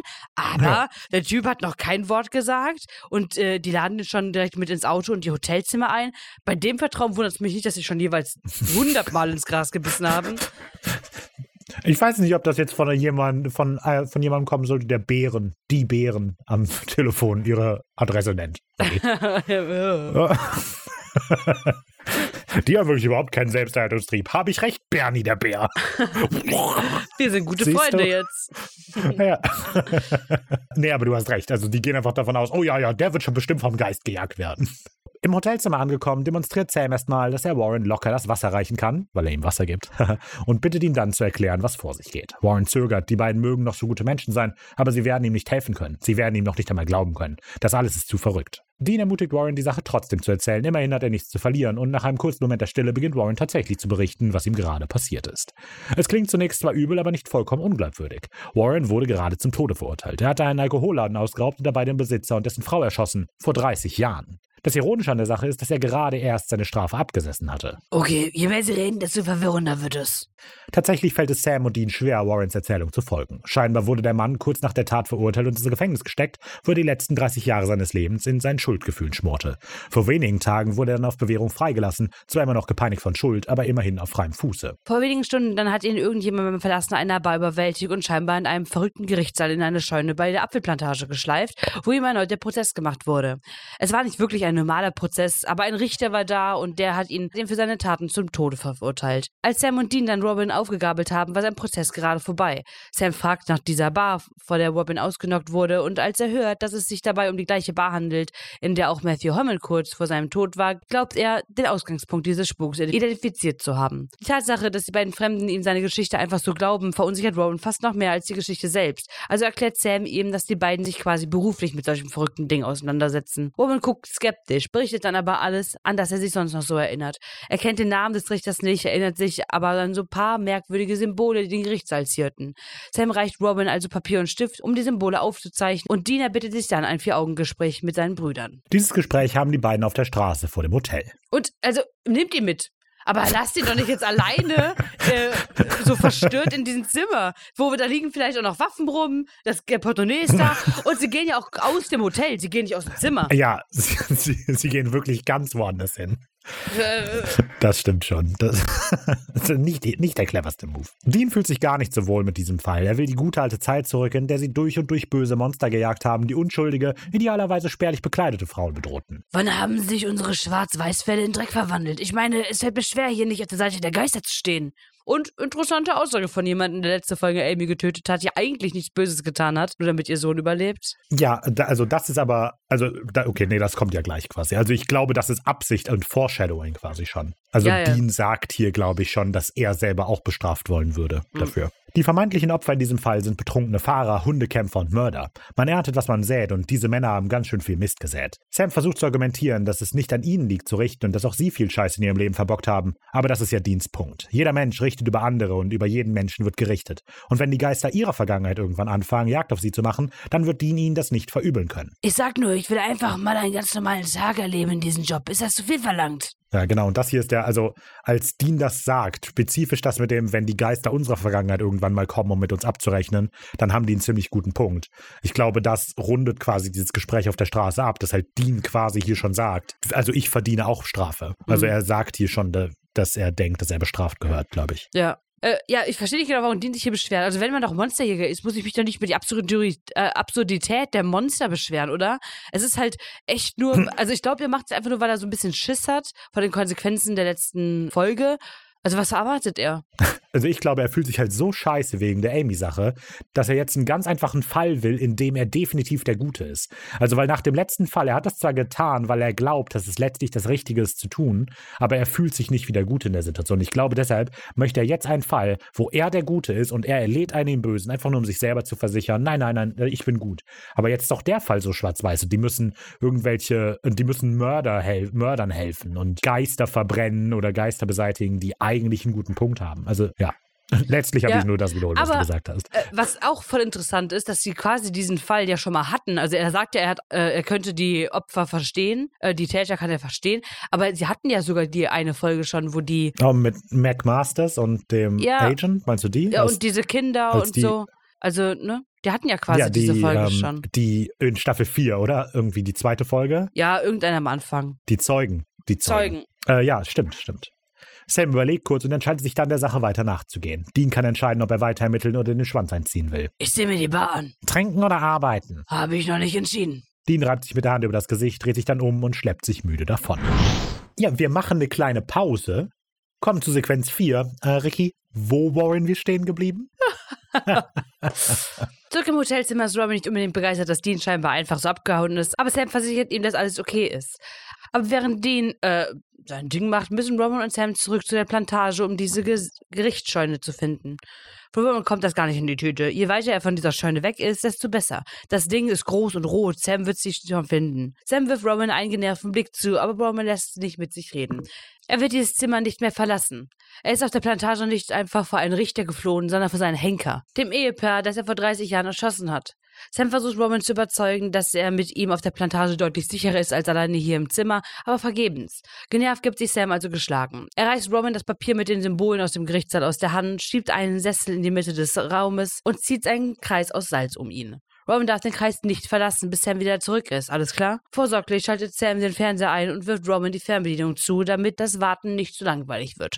Sam greift zum Telefon, schickt Bobby die Symbole, die Robin ihm aufgemalt hat, und verlässt dann das Zimmer. Guck mal, was unser großer Schönes gemalt hat, Bobby. Druck's aus und häng schon mal im Kühlschrank. Ja, Genau. ja. Äh, aber ich finde es sehr nett, irgendwie, dass Sam den Fernseher anmacht. Aber als er den Ja. äh, Fernseher anmacht, kommt eine Szene, wo äh, Leute sich prügeln. Das ist so ein bisschen, sie haben Todesangst und fühlen sich verfolgt von übernatürlichen Wesen. Hey, schauen Sie doch Amityville Horror. Und heute die Top 10 besten Überfälle auf Alkoholläden, in denen die Besitzer des Ladens erschossen Genau. wurden. Auf Platz 10. Warren erschießt zwei unschuldige Menschen. Da es so grausam war, hat dieser Fall auch Platz 9 und 1 eingenommen. Es war mir eine Genau. Freude, mit Ihnen heute diesen Fall zu besprechen. Bis nächste Woche. Wir gucken ihn uns jetzt nochmal auf Dauerschleife an. Genau. Eine undefinierte Zeit später hat Dean Niels Tavern erreicht. Der Laden ist ziemlich gut besucht, was Dean auf die Augenweide hinter der Theke schiebt. Wer würde schon woanders sein wollen, wenn er sich hier die Barkeeperin anschauen kann? Und schon sehr unvorsichtig, finde ich, von Dean, dass er halt jetzt einfach in die Bar geht und da trinkt, so, obwohl da ja die ganze Zeit was passiert. Das ist komplett Ja. unüberlegt. Ist es. Aber vielleicht auch nicht. Vielleicht will Dean, dass ihm was passiert. Vielleicht will Ja, er das. Wer weiß. Dean scheint einen innerlichen Kampf zu führen, ob er einen entspannten Abend mit Flirt und Alkohol oder einen nervigen Abend mit Ermittlungen und noch mehr Alkohol haben will und entscheidet sich dann für einen doppelten Scotch. Er stellt sich der Barkeeperin Mia als Kopf vor. Mia mustert Dean einmal und entscheidet sich dann, dass sie ihm glaubt. Er sieht aus wie jemand, der schon ziemlich viel Scheiße gesehen hat in seinem Leben. Aber leider wird sie ihm nicht weiterhelfen können. Sie hatte die ganze letzte Woche frei. Gut, dann hat Dean sein Möglichstes getan und damit geht er zu Plan C über. Ein auffühlender Abend mit Thekengesprächen und so viel Alkohol wie möglich. Er äxt seinen doppelten Scotch und bestellt noch einen zweiten. Mia erkennt sofort, dass da ein Mann mit Redebedarf vor ihr sitzt. Liebeskummer oder Probleme mit dem Job? Dean prostet der Frau und ihrer komplizierten Frage zu. Ist eine lange Geschichte. Mia nimmt sich ein Glas und schüttet sich ebenfalls ein, Sch- ein Scotch ein. Tja, Dean, zufällig bin ich auch noch Seelenklempnerin mit unbegrenzt Alkoholverrat. Also schießen Sie los. Den zögert einen Moment, beginnt dann aber in groben Zügen sein Dilemma zu erklären. Er musste kürzlich etwas hinter den Rücken seines Geschäftspartners tun und fühlt sich jetzt deshalb sehr schuldig. Mia lehnt sich vor und erwidert mit einem ziemlich guten Punkt. Tja, Dean, wenn Sie keine Wahl hatten, warum fühlen Sie sich dann schuldig? Das ergibt keinen Sinn. So. Und diese Barszene finde ich mega gut. Also die finde ich richtig cool, weil die, die Szene lässt uns als Zuschauer quasi die Arbeit machen. Aber die Art, wie sie das präsentiert, hat zumindest ich die falschen Schlüsse gezogen. Also weil ich finde, es ist so, so wie die Szene das präsentiert, denkt man natürlich, was auch immer hier los ist, Mia ist das. Mia ist schuld an Ja. allem, was passiert. Die hört sich da an, die hört sich an, was die Leute ihr da ihr Herz ausschütten und dann bringt die die irgendwie um. Aber es ist jetzt, aber die, also so, aber weil das wirkt einfach, das das Offensichtliche und das ist so das, was ich mir sofort gedacht habe. Aber die Szene sagt uns halt nie, dass das wirklich das ist, was los ist.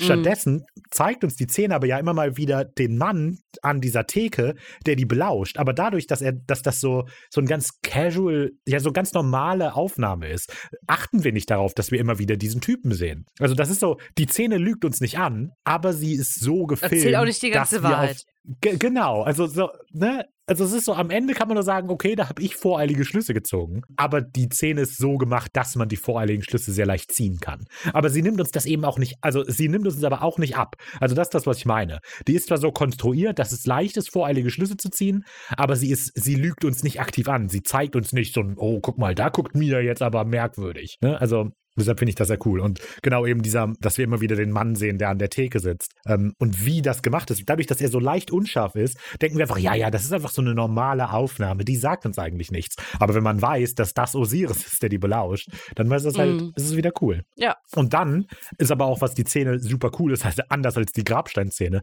die erfüllt halt gleichzeitig wieder ganz viele Aufgaben. Also, weil die ist ja für den Fall sehr wichtig, weil Dean dann danach festgenommen wird, aber auch für den Charakter Dean voll total wichtig. Und deshalb gefällt mir diese Bartszene einfach sehr gut. Ja, Szenen im Bars gefallen mir auch prinzipiell ganz gut. Die Zehen kann man weglassen. Nächte in der Bar, eigentlich immer. Obwohl, lass die Bar weg, gib mir den doppelten Scotch. Den ex seinen dritten Scotch und steht dann, dass sie noch den ganzen Abend hier sitzen werden, wenn er erstmal anfängt, über Schuldgefühle zu sprechen. Er will lieber noch einen Drink. Mir greift nach dem Scotch, legt Dean dann aber nahe, es vielleicht etwas langsamer angehen zu lassen. Sie bräuchte in einer Stunde nämlich noch jemanden, der sie nach Hause begleitet und es wäre echt schade, wenn die dann nur noch torkeln könnte. Den wechselt also vorsorglich mal auf Bier. Zur gleichen Zeit erreicht Sam die Apfelplantage. Die rote Scheune war tatsächlich ziemlich leicht zu finden. Mit Taschenlampe und Pistole im Anschlag durchstreift Sam kurz das Gebäude, aber es scheint wirklich nur eine alte Scheune zu sein. Die Erde erinnert definitiv an die Spuren in den Tatorten, aber das war es eigentlich auch schon. Und es ist ja schon nice, dass man hier die Erde sieht so. Aber laut Sams Beschreibung eben wachsen darauf ja Apfelbäume. Also warum ist die Erde in der Halle und nicht außenrum? Ich glaube, die ist überall, oder? Also er, also er entdeckt ja erst, also dann, ähm, ja, okay. Aber ich ein bisschen. Ich, ich glaube, sie wollen uns da zeigen, guck mal, die Erde ist auch in der Halle. Aber okay, ich weiß, was du meinst. Ich weiß, Ja. was du meinst. Ein Glück klingelt in diesem Moment Bobby mit ein paar neuen Infos zu Warrens Kritzeleien durch. Es handelt sich definitiv um ägyptische Hieroglyphen aus dem Buch der Toten. Sie beschreiben den Gott Osiris. Und hier, also ich finde es absolut unlogisch, dass Warren sich an so viel Hieroglyphen so gut erinnern konnte, dass Bobby die eindeutig diesem Buch zuordnen konnte. Ja, total. Also das Ding ist, es gibt in diesem Buch der Toten tatsächlich so eine Beschwörung an Osiris oder halt so ein Text über Osiris. Das ist also nicht gelogen. Aber dass sich jemand an Hieroglyphen so gut erinnert, dass die Zuordner Mhm. sind, das glaube ich halt nicht. ja. Und an den Rest halt nicht so. Das halt. Genau. Ja, das, also das sowieso. Aber Das, da ähm, macht aber ja Dean später noch einen Kommentar zu. Aber Ja. das stimmt schon. Das, also an die Hieroglyphen erinnere ich mich, an den Rest nicht. Aber an die Hieroglyphen, die habe ich auswendig gelernt. Ja, aber was ist dieses Buch der Toten eigentlich? Das Buch der Toten ist tatsächlich so eine altägyptische Sammlung von Ritualen und Zaubern.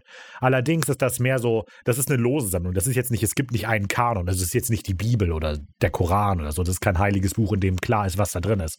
Das ist einfach so eine Ansammlung von verschiedenen Texten, die zu den Toten gelegt wurden, um, um sie durch die Unterwelt zu führen. Und da sind, also oft sind da die gleichen Rituale drin, aber es ist nicht immer das Gleiche. Und äh, dieser Kanon für dieses Buch der Toten ist wohl tatsächlich auch über tausend Jahre entstanden. Also das war konstant in Entwicklung. Aber eine der Sachen, die halt oft da drin ist, ist dieser Text über Osiris. Ähm, ja, genau. In der ägyptischen Mythologie ist es Osiris, der die Schuld der Menschen abwägt und dann über ihr Schicksal entscheidet. Wiegt die Schuld schwerer als eine Feder, setzt es eine Strafe. Bobby konnte keinen Grund finden, warum Osiris jetzt gerade ausgerechnet ein Diabon ist, also vermutet er, dass der Gott einfach gerne durch die Gegend reist und Richter spielt, wo es ihm gerade passt. Und es klingt wie ein bisschen äh, wie bei Ritter der Kokosnuss, wo man eine Hexe identifizieren kann, wenn sie mehr als ein Huhn wiegt. Und hier ist es halt dann mehr als eine Feder. So, äh, äh, Aber, aber das macht ja Sinn. Hexen schwimmen oben, Enten schwimmen oben. Das, heißt, Das wenn ist so, das ist so ein lustig, diese Sequenz einfach. Wie der, Ja. wie der ja quasi wie ein Lehrer die auf die Idee bringen will, dass äh, sie die ertränken und so. Das, ach Gott. Corrid, äh, bester Film. Ja, ist sehr gut. Für Sam und Bobby ist der nächste Schritt damit klar, auch wenn sie sich sehr uneinig sind, was dieser nächste Schritt sein soll. Sam will Osiris so schnell wie möglich finden und ausschalten. Bobby hatte mehr an sowas wie Beine in die Hand nehmen und aus Dearborn verschwinden gedacht. Der Typ hat es auf Leute abgesehen, die sich schuldig fühlen. Was denkst du, auf wen das zutrifft? Sam muss die Frage nicht beantworten. Denn wir cutten direkt zur Antwort. Dean steht gerade vor Nils Taverne und redet sich noch Mut zu. Ist schon echt lange her, dass jemand ihn aus seiner Bar abgeschleppt hat, aber das wird er schon hinkriegen. Puh. Nur nicht nervös sein. Dean Winchester hat schließlich einen Ruf zu verlieren. Und hier einen sehr einen amüsanten Fun-Fact, finde ich. Das ist einer der Fun-Facts, für die jetzt The Family Business kommt. Das Innere dieser Taverne ist das Blarney Stone in Vancouver. Und die Fassade ist ein anderes Ding. Das ist nämlich die Union Gospel Mission in New Westminster. Und die beiden Orte sind 20 Kilometer voneinander entfernt. Das heißt, für uns wirkt das so, ja, der verlässt die Bar und ist dann woanders. Und die sind fan- 20 Kilometer gefahren, um die Außenaufnahme zu machen. Das ist so merkwürdig. Warum macht man das? Also, als ob die eine nur Dreherlaubnis für drin hat, die andere nur für draußen. Das kann mir doch keiner erzählen, oder? Also, Also, das scheint ja die Erklärung zu sein, aber aber das glaube ich nicht. Da wird doch gelogen. das ist Äh, schon außerdem, verrückt. es ist irgendwie lustig, diese Szene, wie Dean sich da selber motiviert. Aber irgendwie ist auch ein bisschen verwirrend, warum wir das sehen. Also, ähm, weiß nicht. Ja. In dem Moment klingelt Deans Handy. Er nimmt den Anruf entgegen, legt den Hörer ans Ohr, aber bevor er etwas sagen kann, streckt sich eine Hand aus der Dunkelheit und reißt ihn zurück. Das Handy fällt auf den Boden. Sammys Warnung kam zu spät. Es ist lustig zu sehen, dass Sam es immer mit Spitznamen verdienen versucht. Er hat immer D oder ähm, was war das letzte? Äh, Metallica Ulrich. Mensch, Lars Ulrich, genau. Und Dean einfach seinen Bruder als Sammy speichert. Ja. Ja, warum bringt ja auch nichts. Also man muss halt aber nee, echt es sagen, dass es, nichts. Ja, es ist. Aber naja. An der Apfelplantage wird Sam langsam nervös. Dean geht nicht an sein Handy und scheint auch den Mailbox nicht abzuhören. Sam ist hin und her gerissen, ob er hoffen soll, dass Dean lediglich betrunken ist oder nicht. Definitiv besser als von Osiris entführt zu sein, aber schlechter als einfach nüchtern in ihrem Fall zu arbeiten. Als Sam gerade zum wiederholten Male nervös sein Handy in die Hosentasche steckt, klingelt es plötzlich. Es scheint Dean zu sein. Sam geht also ran und beginnt gerade eine Standpauke für seinen unzuverlässigen Bruder zu halten, als eine Frau am anderen Ende der Leitung zu sprechen beginnt. Es ist Mia. Sie hat das Handy auf dem Boden gefunden und die letzten zehn Minuten damit zugebracht zu überlegen, ob sie an das gruselige klingelnde Telefon gehen soll oder nicht. Sie wollte sich eigentlich vor der Bar mit Dean treffen, aber er ist nie aufgetaucht und dass sein Handy jetzt auf dem Boden liegt, kann nichts Gutes bedeuten. Sam lässt sich sofort Mias Aufenthaltsort durchgeben und springt in den Wagen. Roman sitzt derweil nervös in seinem Salzkreis, als der Spuk beginnt. Der Fernseher verliert den Empfang, Romans Atem gefriert und die Lichter beginnen zu flackern. Als eine Glühbirne zerspringt, ergreift Robin die Flucht. Äh, ja, und ich finde es total merkwürdig, dass die uns zeigen, wie Warren den Salzkreis bricht. Also sie zeigen uns so explizit, wie Warren mit seinem Schuh durch den Salzkreis streift und dann rennt er aber raus. Also das ist Ja. einfach wieder so eine kleine, unnötige Szene, von der ich nicht weiß, warum sie drin ist. Ich hatte gedacht, dass es vielleicht einfach nochmal symbolisch unterstreichen soll, dass er sich selber in die Falle begibt, so. Hm, So, ja. das habe ich gedacht. Aber der, die Hm, Flucht okay. ist halt auch schon Ihr sagt auch schon genug. Viel. Und wir sehen, dass er nicht umgeschaltet hat. Er guckt immer noch dieses Schlägerding. Nett. Muss eine gute Sendung sein. Oder, und das ist die wahre Folter, Sam hat die Batterien rausgenommen, um ihn zu quälen.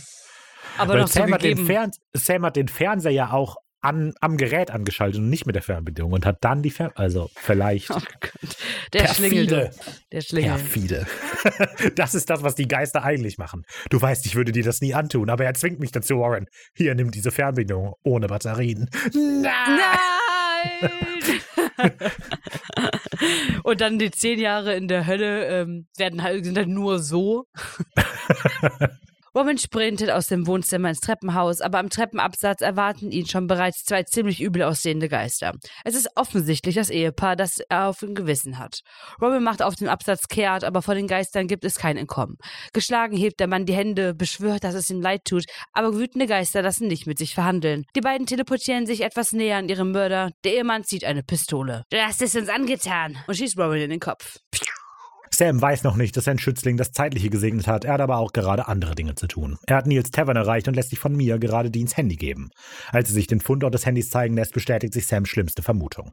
Auf dem Bürgersteig liegt ein kleiner Haufen roter Erde. Und wieder, wieso soll das mit der Erde funktionieren? Also, wie, nee, wie soll das mit der Erde funktionieren? Warum ist die da? Das ist doch einfach nur Erde von der Plantage. Also, weil die ist ja nicht Ja. irgendwie sein Markenzeichen. Das, das ist doch Nee. total weird. Der Puzzlemörder. Und hier nur der rote Sand. ja, genau.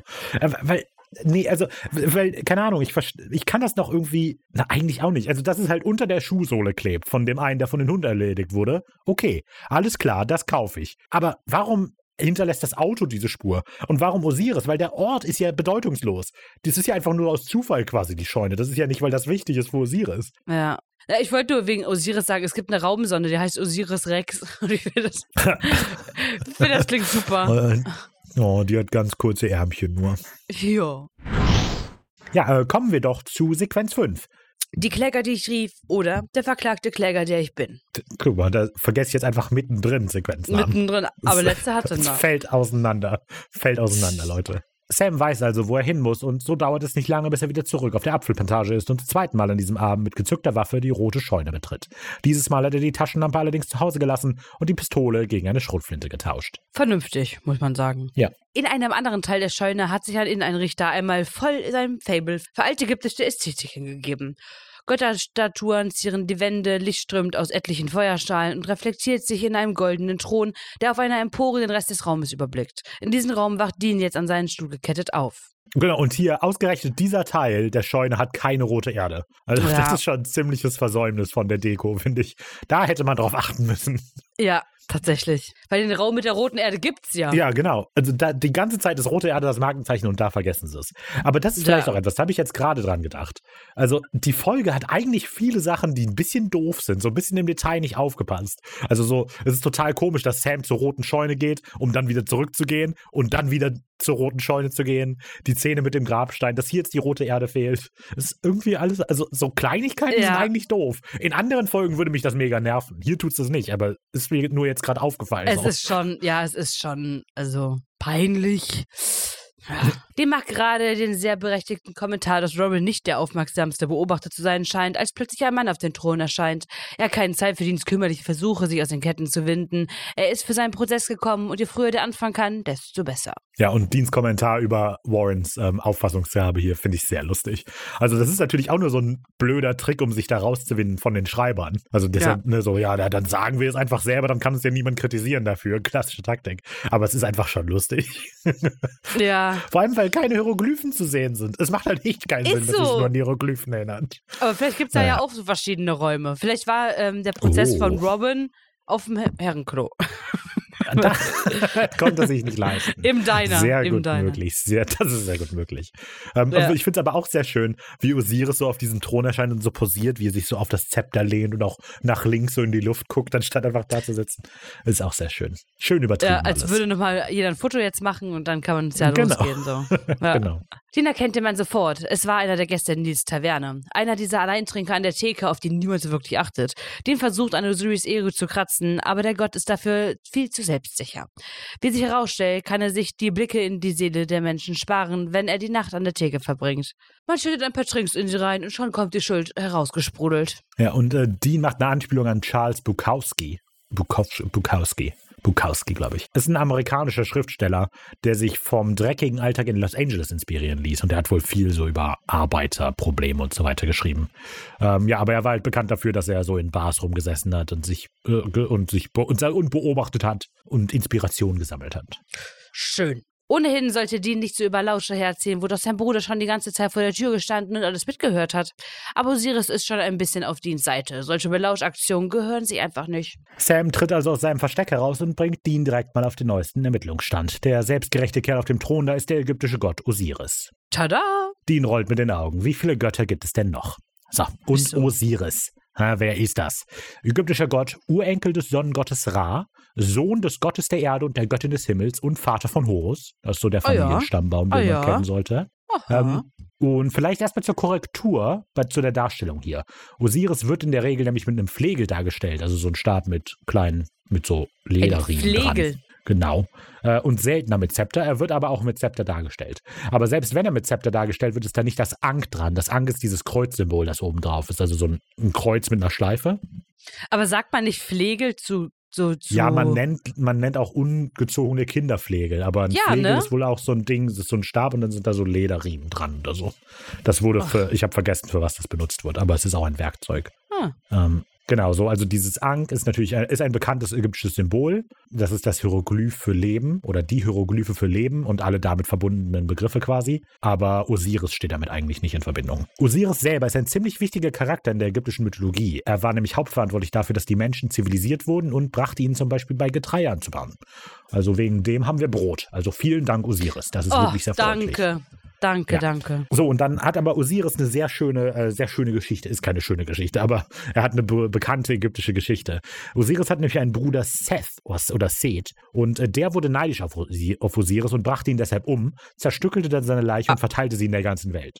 Und dann hat Osiris schön. Frau, ja, ist sehr nett. Das ist auch eine Aktivität, die ich mit dem Simon immer wieder mache. Ach ja, okay. Ja. Ähm, Osiris Frau hat dann angefangen, die Leichenteile wieder zusammenzusammeln und ließ die dann von dem Gott Anubis und Tod oder Thoth, weiß ich nicht, wieder zusammensetzen. Und als der Körper wieder zusammengesetzt werden wurde, hatte, konnte Osiris in die Unterwelt gelangen. Und deshalb ist er jetzt der Gott der Unterwelt. Also so, ne? Also Set hat Osiris getötet und zerstückelt, Körper wurde wieder zusammengesetzt, dann ist er in die Unterwelt gekommen, Gott der Unterwelt geworden. Und die Sache mit dem Herz, das gegen eine Feder abgewogen wird, ist tatsächlich Teil der Mythologie. Ah. Allerdings ist Osiris dann nicht der einzige Anwesende bei diesem Prozess. Äh, Es gibt auch noch 42 Richter, die, glaube ich, nicht weiter definiert sind, die mit Osiris zusammen über das Schicksal des Anwärters quasi urteilen ähm, und dann entscheiden, ob er weiter ins Paradies ziehen kann oder nicht. Denn das ist vielleicht, also das ist das Interessante, das, aber das habe ich auch komplett neu gelernt. Ähm, Das Konzept der Hölle oder ewige Folter oder so weiter gibt es, oder als generell eine Alternative zum Paradies gibt es in der ägyptischen Mythologie nicht. Also Oh. die Strafe quasi, wenn die Schuld zu schwer ist, ist, dass die Seele ausgelöscht wird und aufhört zu existieren. Ähm, die wird dann nämlich von einem krokodilköpfigen Gott verschlungen, das Herz oder die Seele. Und dann hört die Seele einfach auf zu existieren. Also die wird nicht gefoltert oder so. Die Strafe ist nicht Existenz. Und das Paradies ist mehr oder weniger normales Leben, aber ohne Tod und ohne Krankheit und so. Also es scheint so zu sein, dass Ägyp dass so im alten Ägypten das Leben quasi das höchste Ding war, was man so erreichen konnte. Und deshalb ist ja auch die Belohnung für ein gutes Leben ein noch längeres, gesünderes Leben. Aber muss ich dann da auch daran arbeiten, wenn das quasi normal ist? Das weiß ich nicht genau. Das weiß ich nicht genau. Aber lohnt sich ja gar nicht. Nee. Muss ich auch für mich rentieren. Ne? Naja. Danke für diese Reihe an Informationen. ähm, Sehr ich habe da nichts beizufügen. Ich, ich sag mal, äh, stimmt alles, was der Raphael da gesagt hat. äh, was Und ich euch Quelle sagen dafür? kann, äh, Gebe ich vielleicht dann, warte, warte, warte. Also die Quelle dafür ist das Buch Gods and Myths of Ancient Egypt von Robert A. Armour. Also wenn es euch interessiert, da habe ich das her. Verklagt diesen Mann, nicht mich, wenn es falsch war. hast, äh, hast du extra ein Buch gekauft dafür? Nee, nee, das habe ich Für Creature Folge? Feature geholt. Ah, zwei Fliegen mit einer Klappe. Ja, und zwar, ich kann euch nur sagen, es gibt ja, ihr kennt ja bestimmt das Sternbild Orion, das ist das äh, mit den drei engen Sternen, der Krieger da. Aber Der mit dem Gurt. die, Ihr wisst schon. nee, aber Orion, ich glaube, Orion-Gürtel und so, das sagt einem ja was. We- Weiß man jetzt, was Mhm. es ist, sage ich mal, ne? Men Außerdem, ähm, die, aus Men in Black. Die ähm, Ägypter haben gedacht oder assoziieren das mit, das Sternbild Orion mit Osiris, weil es so heldenhaft Ah. und so ist. Das heißt, bei denen heißt es anders, quasi. Ah, Und falls ihr mal glänzen wollt, weil die sieht man ja so, also der, das sieht man ja quasi immer das Sternbild so in unserer Hemisphäre und zur aktuellen Zeit, zur aktuellen Stunde, sage ich mal, könnt ihr angeben, die drei kleinen Sterne könnt ihr sagen, von links angefangen, Alnitak, Alnilam und Mintaka. okay. Kannst du mich nachts um drei wecken, ich wüsste das. Aber gut, Okay. sollte ich auch vielleicht wissen. Osiris bedankt sich für die Vorstellung, schickt Sam dann aber weg. Er hat hier geschäftliche Dinge mit Dean zu klären. Sam überlegt kurz und erklärt dann, dass er genau wegen dieser geschäftlichen Dinge bleiben muss. Immerhin hat jeder Angeklagte das Recht auf einen Anwalt, oder etwa nicht? Osiris überlegt kurz. Normalerweise läuft das nicht so, aber eigentlich klingt das ganz amüsant, also wieso nicht?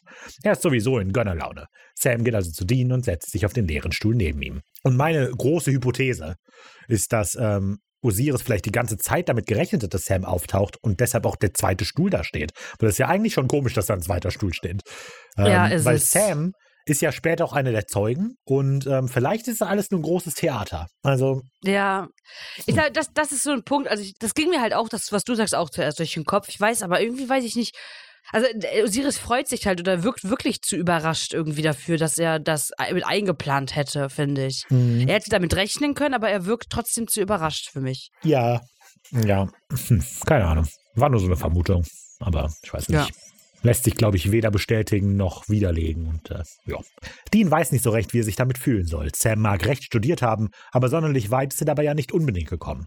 Osiris ist diese kleine Diskussion allerdings ziemlich egal. Er hämmert sein Zepter dreimal auf den Boden und erklärt den Prozess damit für eröffnet. Genau, und das ist mir jetzt erst am Ende aufgefallen.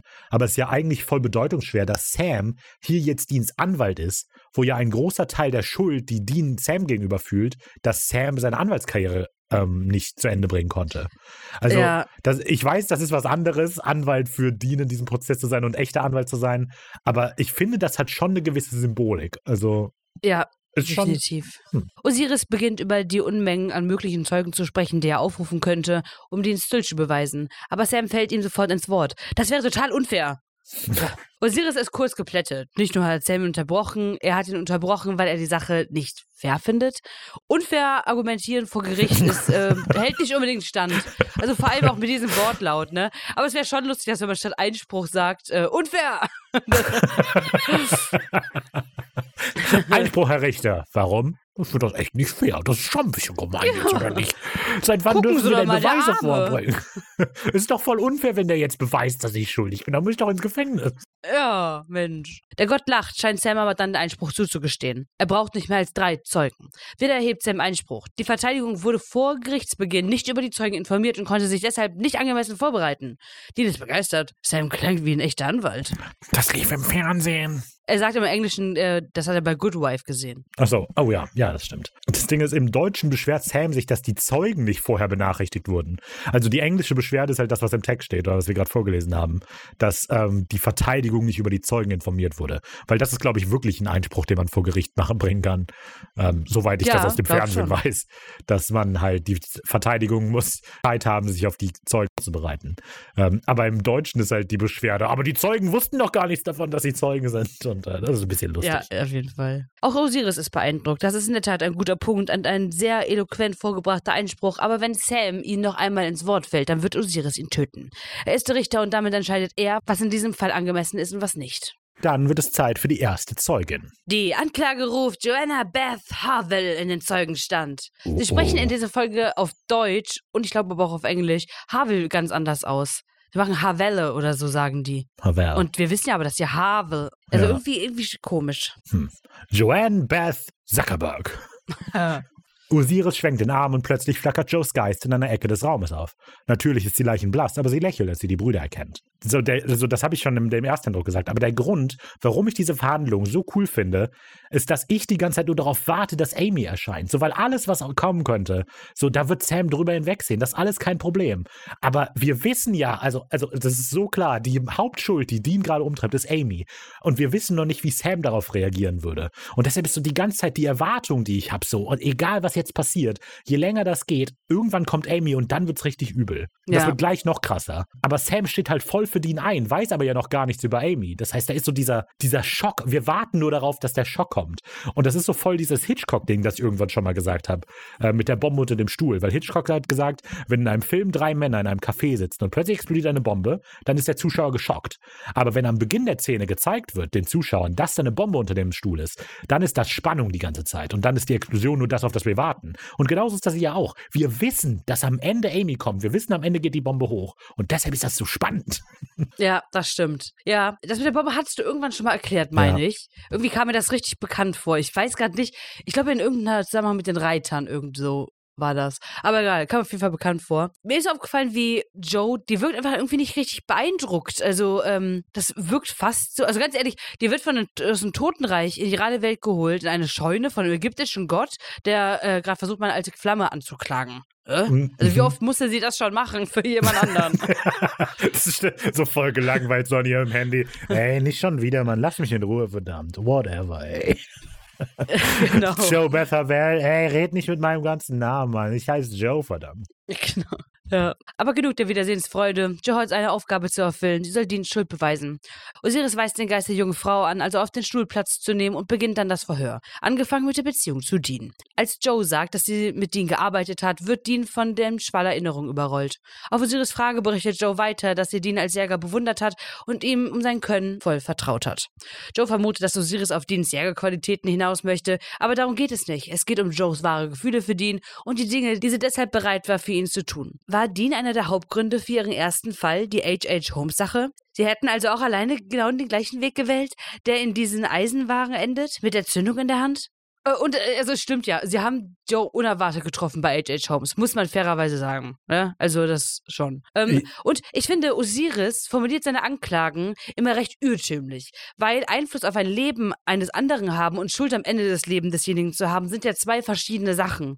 So, also Einfluss hat man ja so oder so, aber ob ich dann schuld oder den Tod auch bin, nur weil ich mal Einfluss hatte, so, okay, es liegt zwar nah, weil sie auf der Jagd waren, aber das wäre halt auch so oder so gekommen. Und aber er formuliert das so irgendwie, dass man das nicht hinterfragt. Also es ist ja auch dumm, ich kann ja auch nicht irgendwann sagen, dass du schuld bist, wenn ich äh, in drei Jahren an einem illegalen Autorennen teilnehme und dann sterbe. Mhm. Bist ja auch nicht du schuld. Also, du hast vollkommen recht. Also, das stimmt. Das ist die Taktik, die Osiris benutzt. Aber das Ding ist ja, Osiris versucht ja gar nicht objektiv zu beweisen, dass Dean schuld ist. Er versucht nur Dean davon zu überzeugen, dass er schuld ist. Also, Ja, ne? ja. also du, du hast Aber voll gut, recht. Aber es ist halt, ist halt frech, es ist halt mies, wie er das macht. Aber ich habe auch gedacht, Ja. sind das wirklich, also ich weiß, ich kann Osiris sehr schlecht, sehr schlecht einordnen. So, ich weiß nicht genau, was der, also manipuliert er absichtlich die Situation oder führt er das nur auf? Weil ich habe, ich habe irgendwann habe ich mal gedacht, vielleicht macht, also vielleicht wenn Osiris sagt, oder wenn man sagt, Osiris kann in die Herzen der Leute sehen. Vielleicht ist diese Anklage, dieses Verhör, das Osiris einfach führt, einfach das, was er in den Herzen der Leute liest. Also vielleicht ist das, was er fragt, gar nicht, er möchte Dean gar nicht auf, aufs Glatteis führen. Er liest quasi einfach nur vor, was er in Deans Herz liest. Also, weil ich glaube, das ist ja das, die Schuld, die Dean Joe gegenüber fühlt. Du bist doch nur wegen mir in dieses Haus gekommen, so. Und das ist, das ist vielleicht Quatsch, aber das ist das, was Dean denkt. Und deshalb ist die Anklage, gegen die sich Joe verteidigen muss, quasi Dean und gar nicht Osiris. Ja. Hm. Ja, ja, das kann auf jeden Fall gut sein, dass er quasi nur das Spiegelbild von Dean ist. Ja. So, ja. Dean fällt dem Richter ins Wort, aber Osiris erlaubt keine Störung. Mit einem einfachen Fingerschnipsen schraubt der Dean die Stimme. Halten Sie ihn unter Kontrolle, Herr Anwalt, oder ich entferne ihm die Zunge. Frech, das ist klar, auf einen Richter glaube ich nicht. Zunge rausschneiden? Ja, Glaube ich auch nicht, ja. wer weiß. Wenn Leute von euch im Recht sich besser auskennen, könnt ihr uns da gerne aufklären, ob das erlaubt ist oder nicht. Wenn mal, wenn vor Gericht was passiert, was theoretisch strafbar ist, wird das dann in dem laufenden Prozess geklärt oder danach? Wird ein neuer äh, Fall draus gemacht? Ich glaube, wenn es eine separate Straftat ist, dann wird es ein anderer Fall, oder? Ja, weiß ich nicht. Äh, Frage. Weil es ist halt schon, also wenn ich jetzt vor Gericht jemanden auf die Schnauze haue, hat das doch eher so. dann, also dann Nee, das kriege ich ist doch keinen neuen Prozess. Doch, ist dann Körperverletzung. Aber das wird doch dann direkt geklärt und meine Strafe wird einfach nur höher, oder? Also ich muss dann nicht nochmal kommen. Ja Ich, also ich glaube nicht, dass das geklärt Also wenn jetzt im Gerichtsprozess rauskommen würde, ähm, so, nee, ich habe den nicht umgebracht, ich habe nicht in dem Moment Steuerhinterziehung gemacht oder so, keine Ahnung, dann würdest du freigesprochen werden für den Mord, aber du würdest dann verklagt werden für Steuerhinterziehung. Ja, aber in einem Atemzug. Ich muss jetzt nicht nächste Woche Mittwoch nochmal da Doch, antanzen. Ich glaube Das schon, das ist ja auch ein neuer Fall. Oh, okay. Na gut. Und ich habe genau gesehen, wie sie sich in der Nase gebohrt haben, Herr Anwalt. Ich verklage sie, ich verurteile sie zu drei Jahren Haft. Dann gibt es Sam die Chance, seinerseits ein paar Fragen an Joe zu stellen. Der Hobbyanwalt steht auf und nickt Joe dann zur Begrüßung zu. Er verschränkt die Arme und schluckt dann einmal schwer. Er ist sichtlich nervös. Aber kaum beginnt Sam zu reden, ist da eine Selbstsicherheit, die man ihm gar nicht zugetraut hätte. Mit einem Mal ist er ein knallharter Profi. Er braucht nur ein paar Fragen, um Joe, Dean und Osiris davon zu überzeugen, dass nicht Dean die ausschlaggebende Person in Joes Leben war, sondern ihr Vater. Wieso hast du gejagt? Weil du irgendeinen vorlauten Idioten beeindrucken wolltest, den du gerade erst kennengelernt hattest? Oder weil du wie dein Vater sein wolltest? Ein Vaterkomplex, definitiv. Und das mit dem Vaterkomplex trifft ja sowohl auf die Jägerei als auch auf die Gefühle zu. Fand ich ganz spannend. Hm, ja, stimmt. Und es stimmt, trifft auf jeden Jäger zu. Dass die alle auf Dienst stehen. nee, aber dass die Vaterkomplexe haben. Ach so, ja. Joe lächelt fast, als sie das sagt. Dean wirkt erleichtert und Osiris ziemlich angepisst. Bevor Joe noch irgendetwas sagen kann, schickt der Gott sie mit einem Handwischer wieder zurück ins Totenreich. Es wird Zeit für den nächsten Zeugen. Und saßen bei dem anderen Hunde dann die ganze Zeit nur da. Eine sehr gute Frage. Eine tolle Frage. Und ich hätte den Prozess sehr gerne gesehen.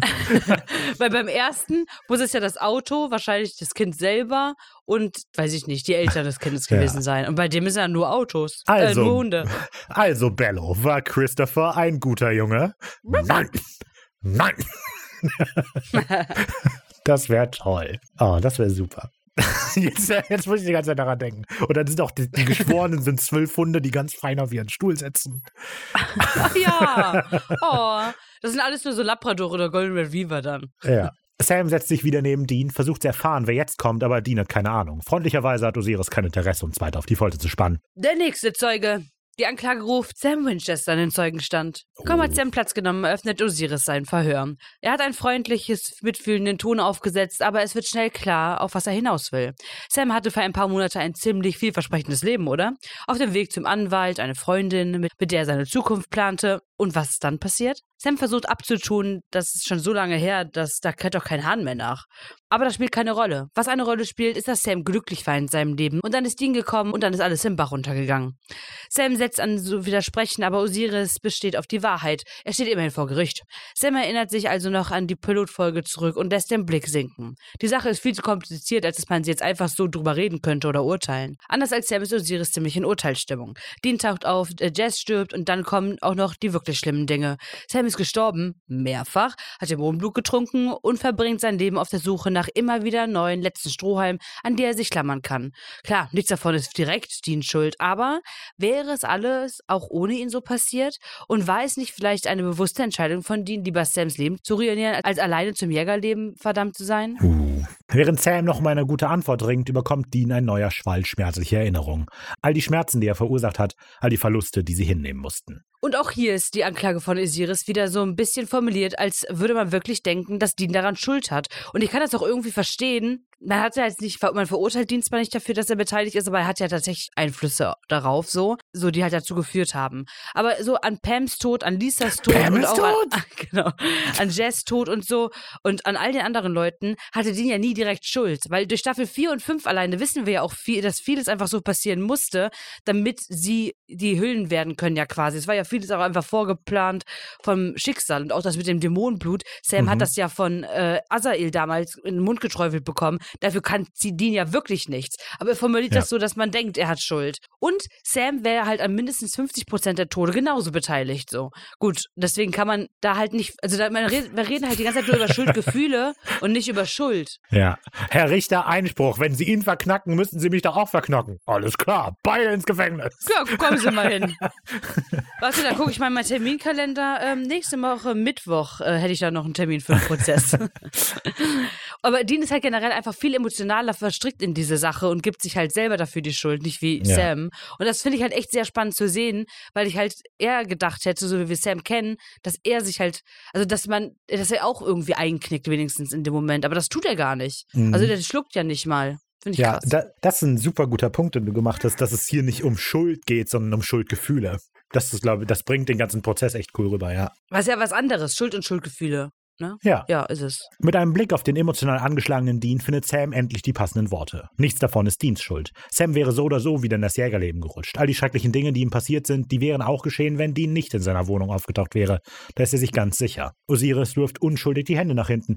Ihm ist der böse Unterton in Sams Stimme nicht entgangen. Aber der ist hier wirklich fehl am Platze. Er ist hier nicht der Gegner. Wenn es nach ihm gehen würde, würde er Dean sofort freisprechen. Aber so einfach ist es hier leider nicht. Ich entscheide hier ge- nicht das Geringste, Sam. Hier geht es einzig und allein darum, wie Dean sich fühlt, und zwar in seinem tiefsten Inneren. Ja, also ich finde den ganzen Prozess einfach echt super gut gemacht. Also wir sind jetzt fünf Minuten in diesem Verhör und gerade wirkt es ja so, als würde Sam gewinnen. So, ne? Also, oh, guck mal, Sam macht voll die guten Argumente. Er hat voll gut erklärt. Guck mal, Joe ist, äh, Dean ist nicht schuld an Joes Leben. Das ist quasi ihr Vater. Auch jetzt sein eigenes Leben hat er super erklärt. Und wir denken, Alter, der gewinnt das hier. Und dann kommt dieser kleine Twist, dieser kleine, aber Moment mal, Moment mal, Moment mal, du hast das falsch verstanden. Es geht nicht um objektive Schuld, es geht um Schuldgefühle. Und das dreht plötzlich alles voll um, so, obwohl wir dachten, es läuft mega gut, jetzt so, ah, shit. Mm. Es, dann ist auch, es ist auch total cool, dass uns quasi schon die ganze Zeit gezeigt wurde, dass der eigentliche Prozess in Deans Kopf stattfindet, weil wir haben ja immer Genau. wieder diese Erinnerung gehabt. Und das verrät uns ja eigentlich schon, dass es um Dean geht und nicht wirklich um objektive Schuld. Äh, Genau, also das, das finde ich dann wieder cool. Und letztlich ist halt nicht Osiris der Ankläger, sondern der Angeklagte selbst. Also dieser ganze Prozess. Wir dachten die ganze Zeit, Osiris klagt die Leute an und Das entscheidet stimmt dann. ja gar nicht. Aber der Ankläger ist eigentlich Dean und er ist irgendwie nur so der Stellvertreter für Dean. Ja, ah ja, also, ja, das ist voll ne, also spannend, das, ja. ja, Osiris liest Dean quasi nur seine Schuldgefühle vor. So lese ich das. Er, natürlich kann er auch, also vielleicht ist er auch einfach ein Arsch. Also das ist auch möglich. Er, er hat halt so mit den Formulieren macht er halt den Einfluss noch, aber er, im Endeffekt macht er ja wirklich gar nichts. Klar, den oder den Urteilsspruch macht er, aber mehr nicht. Und als ob, also ich glaube halt, dass das auch nur Show ist quasi mit diesen Prozessen, auch bei Robin und so, weil die, also das ist doch, die kommen doch nur dahin, wenn sie Schuldgefühle haben. Die werden sich ja im Prozess nicht lösen. So. Also das ist ja nicht, da geht ja, geht ja verurteilt raus. Wir haben das einmal durchgequatscht und jetzt fühle ich mich echt besser. Nee, genau. Äh, Ich finde aber generell so die ganze Szene und Sequenz einfach richtig krass. Äh, Da muss man wirklich einfach erstmal auch wirken lassen auf einen. Da kann man nicht die ganze Zeit dazwischen schreiben. Also so ging es mir. Weil sie offensichtlich halt so viel mit den Charakteren macht oder aber auch irgendwie mit uns Zuschauern. Weil man halt natürlich diese Gedanken halt schon mal im Kopf hatte. Okay, vielleicht haben die wirklich an dem und dem ein bisschen Schuld gehabt und so. Aber dann kam äh, vor allem so durch teamfreier Wille, wissen wir, dass jeder seine eigene äh, Entscheidung getroffen hat. Und dass es sein eigener Weg quasi war. Und diese Gedanken kommen halt jetzt immer wieder und wir sehen dann Dean, wie er genau die gleichen Gedanken quasi hat wie wir in dem Moment als Zuschauer und so. Und wie aber Mhm. bei ihm sehen wir, wie ihn das wehtut und triggert. Und wir sitzen einfach nur da so quasi und können nichts machen. Und man Ja. weiß ja gar nicht, was man da fühlen soll. Und das ist so krass anzusehen, finde ich. Das stimmt. Sam bringt die Sache dann sehr gut auf den Punkt. Wenn Dean denkt, er sei unschuldig, dann ist er es auch. Aber natürlich ist leichter gesagt als getan, denn diese ganze Theater hier ist nicht für Osiris oder so, sondern für Dean und all die anderen Menschen, die sich so verdammt schuldig fühlen. Und jetzt finde ich bester Spruch auch irgendwie, wenn das Herz zu schwer ist, dann können Sie mir glauben, dann ist Bestrafung eine Gnade. Finde ich, Ja. ich liebe das. Ich finde das einen so ist- guten Spruch. Es, es ist ein guter Spruch. Es ist definitiv ein guter Spruch. Und ich finde, er wird noch mal besser, weil er schon geforeshadowed wurde. Weil dann das ist eben, wo ich eben drüber gesprochen habe, das, was Dean vor der Bar zu Sam sagt. Oder vor dem Hotel zu Sam sagt. Mit dieses so, Mhm. wenn die Geister kommen, dann haben die einen guten Punkt. Und er sagt quasi schon, er wartet eigentlich nur darauf, dass die kommen, um ihn zu bestrafen, weil er hat Schuld daran. Ja. Ja, es Aber ist ein hat super er ja Spruch. nicht. Das Er ist das. es. Was, Er was, fühlt es so. was, ja, ja, aber so wir, wir Zuschauer kommen auch ganz schnell an diesen Punkt, dass wir sagen, okay, der hat wirklich Schuld daran, so wie uns das hier vorgehalten wird. Aber es stimmt ja nicht. Ja, man muss aber dazu sagen, Amy kommt noch. Ja, ja, gut. ja, aber ich weiß, was, nein, ich weiß, was du meinst. Blitzschnell fasst Sam einen neuen Plan. Wenn es jedoch eigentlich um Dean geht, dann will er Dean ins Kreuzverhör nehmen. Osiris ist ein bisschen schockiert, dass Sam ja einfach die Hausordnung so mit den Füßen tritt, aber irgendwie macht ihm die Sache schon Spaß. Er lässt Dean also gerne in den Zeugenstand treten. Genau, und damit kommen wir zu einer ziemlich langen Sequenz, glaube ich. Sequenz Nummer 6, Schuld und Sühne. Sam beginnt mit einer einfachen Frage. All die Sachen, die Dean ihm gegenüber eben vorgeworfen wurden, dass er Jazz Tod verursacht hat und so weiter, wusste Dean, dass das alles passieren würde? Nein, natürlich nicht. Gut, wie hättest du auch? Ich meine, bist du ein Hellseher? Äh, Das war eine Frage. äh, nein, natürlich, ich bin kein Hellseher.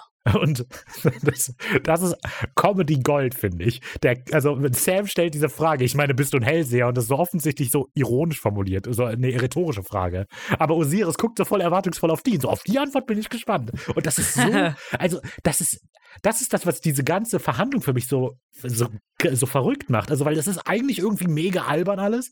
Und so Momente wie die sind auch albern. Also, das ist ja einfach lustig gemeint. Aber gleichzeitig kommen so Sprüche wie mit dann ist Bestrafung eine Gnade.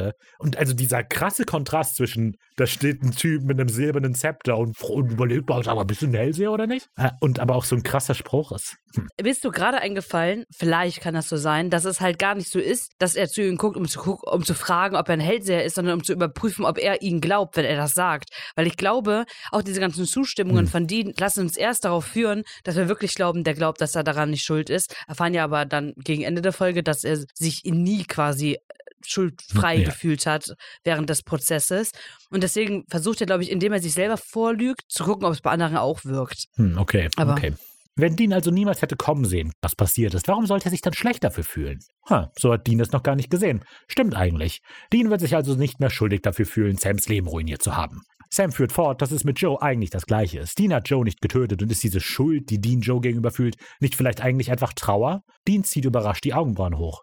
Vielleicht ist da wirklich was dran. Vielleicht hat Sam recht. Osiris ist beeindruckt. Sam hat einen sehr einnehmenden Befragungsstil und macht seinen Job wirklich gut. Mit diesem Lob im Rücken ist Sam bereit, seinen Teil des Verhörs mit ein paar letzten Fragen abzurunden. Dean, fühlt sich irgendwas von dem hier an, als wäre es deine Schuld? Nein, nicht wirklich. Und ist dein Herz schwer vor Schuld? Oder einfach nur schwer und es geht diesen Typen nichts an? Von dem, was du sagst, das zweite. Keine weiteren Fragen. Und ist auch ein toller Spruch. Ist dein Herz schwer von Schuld oder einfach nur schwer? Ist auch ein toll. Also ist auch toll. Ja, das Finde ich ist auch schon sehr das. Ja, aber auch hier merkt man einfach, dass Dean sich das versucht selber irgendwie einzureden, Ja. weil dieses, diese Frage, wie Sam die auch formuliert, äh, fühlt sich irgendwas hier so an, als wäre es deine Schuld. Natürlich nicht, weil er nicht derjenige war, der ist ja nicht freiwillig zum Protest gegangen. Dafür kann er ja wirklich nichts, für die Situation. Und deswegen Mhm. stimmt sein nicht wirklich, aber bezogen auf die Situation und frei von Schuldgefühlen, dann ist gelogen. Ja, und es, es ist so, es ist so krass, weil also das, der der Kontrast zwischen den ersten beiden Zeugen, Joe und Sam, wo ja Deans Schuldgefühle wirklich nicht berechtigt sind. Und die dritte, also das dritte, wir wissen es ja nicht. Also das muss man vielleicht dazu sagen. Ich sag die ganze Zeit, wir warten auf Amy, aber wir wissen nicht, ob es Amy ist. Aber es ist halt sehr sicher Amy. Weil da hat ja Dean wirklich Schuld dran. Also, ja, ich, ich finde das so, ah, ich finde das toll. Osiris ist begeistert. Was für eine Performance. Beide Winchesters sind wirklich in Topform und deshalb möchte er sich freundlich zeigen. Dean darf entscheiden, ob Osiris seinen dritten Zeugen noch aufrufen soll oder ob Dean seinen Schuldspruch jetzt schon hören will. Ja, und das finde ich ein mega Move. Also, dass Osiris Dean das entscheiden lässt. Osiris weiß ja, wer als nächster kommen würde. Und auch Dean weiß, wer als nächstes kommen würde. Und beide wissen auch, dass sich Dean schuldig dafür fühlt. Und das wird auch Sam nicht ändern können. Und es ist, also, es ist jetzt, es ist schon irgendwie interessant, dass Osiris Dean jetzt wirklich die Chance gibt zu sagen, weißt du was, ich kann dich zum Tode verurteilen oder wir lassen, oder wir machen das ganze Theater. Mhm. Aber dann wirst du sterben und dein Bruder wird dich dabei auch noch hassen. Ja. Also, weil die Wahl ist ja quasi, hey, wir beide wissen, du bist schuldig gesprochen, du weißt es, ich weiß es. Aber wir können vielleicht äh, außen vor lassen, warum. Und du hast ein gutes Letz hast gute letzte Minuten mit deinem Bruder. Genau, weil also gerade in der, gerade jetzt ist ja das Teamwork zwischen Sam und Dean mega gut. Und dann ist so, na, jetzt darfst du entscheiden, ob du das ruinieren willst oder nicht. Ähm, und da bin ich mir aber Mhm. nicht ganz sicher, ob das wirklich nett gemeint ist von Osiris oder ob es eine Schultaktik ist. Weil also es wirkt Ja. nett irgendwie. Es, es wirkt ja wirklich so, als würde er Dean die Möglichkeit geben, seine Beziehung zu Sam nicht vor seinem Tod zu ruinieren. Aber auf der anderen Seite habe ich halt auch, auch so diese Vermutung, dass Sams Gegenwart bei dem Prozess ohnehin eher Absicht ist. Also weil die Schuldgefühle hat ja Sa Dean nicht Amy gegenüber, sondern Sam gegenüber. Sondern Sam. Und deshalb ist halt vielleicht dieses, guck mal, als nächstes kommt Amy. Und du weißt, wie schlecht du dich Sam gegenüber deshalb fühlst. Also vielleicht, ne? Ja, ist schwer zu sagen. Ich bin sehr Ach so. zwiespältig da. Ja, das ist das. Bin ich auch voll. Ich weiß auch gar nicht, also ich glaube, da kommt man auch gar nicht auf den Punkt, ohne halt den. Also da weiß der Writer überhaupt auch, oder haben sich Hm. die wirklich Gedanken darüber gemacht, ob die, also oder haben sie es einfach offen gelassen? So, das ist Ja. halt die Frage, weil es ist ja klar, dass Sam ihn irgendwie hätte gerettet, so klar. Aber ich weiß nicht, ob er wirklich damit gerechnet hätte, dass er so früh schon von Anfang an des Prozesses dabei ist. Aber Ja. ja, ich weiß es auch nicht. Hm. Sam versteht nicht, was die Frage soll, aber Dean hat seine Entscheidung schon getroffen. Osiris soll das Theater hier einfach beenden. Alle wissen, wie es ausgehen wird. Warum also das Unvermeidbare weiter hinauszögern? Sam ist vollkommen perplex. Sie sind doch gerade am Gewinn, hä? Aber Dean ist sich sicher. Zeit für den Schuldspruch, damit alle nach Hause gehen können. Osiris schlägt also zweimal mit seinem Zepter auf und erhebt sich dann. Das Gericht hat ein Urteil gefällt. Ich befinde Sie, Dean Winchester, für schuldig und verurteile Sie zum Tode. Wow. Cut to black. Wird mal wieder Zeit, dass wir das sagen. Das war in den ersten Oh, beiden. Staffeln haben wir das die ganze. Zeit gesagt. Naja. Als wir aus der Schwärze wiederkehren, werden wir von Sirenen und Alarmlichtern begrüßt. Wir sind vor Sam und Deans Motel. Warrens Leiche wird gerade in einem Leichenwagen abtransportiert. Nicht sonderlich ermutigend für Sam und Dean, die gerade das Hotel erreichen. Im Hotelzimmer erkennt Sam schnell, was passiert ist. Warren hätte auf ihn hören sollen.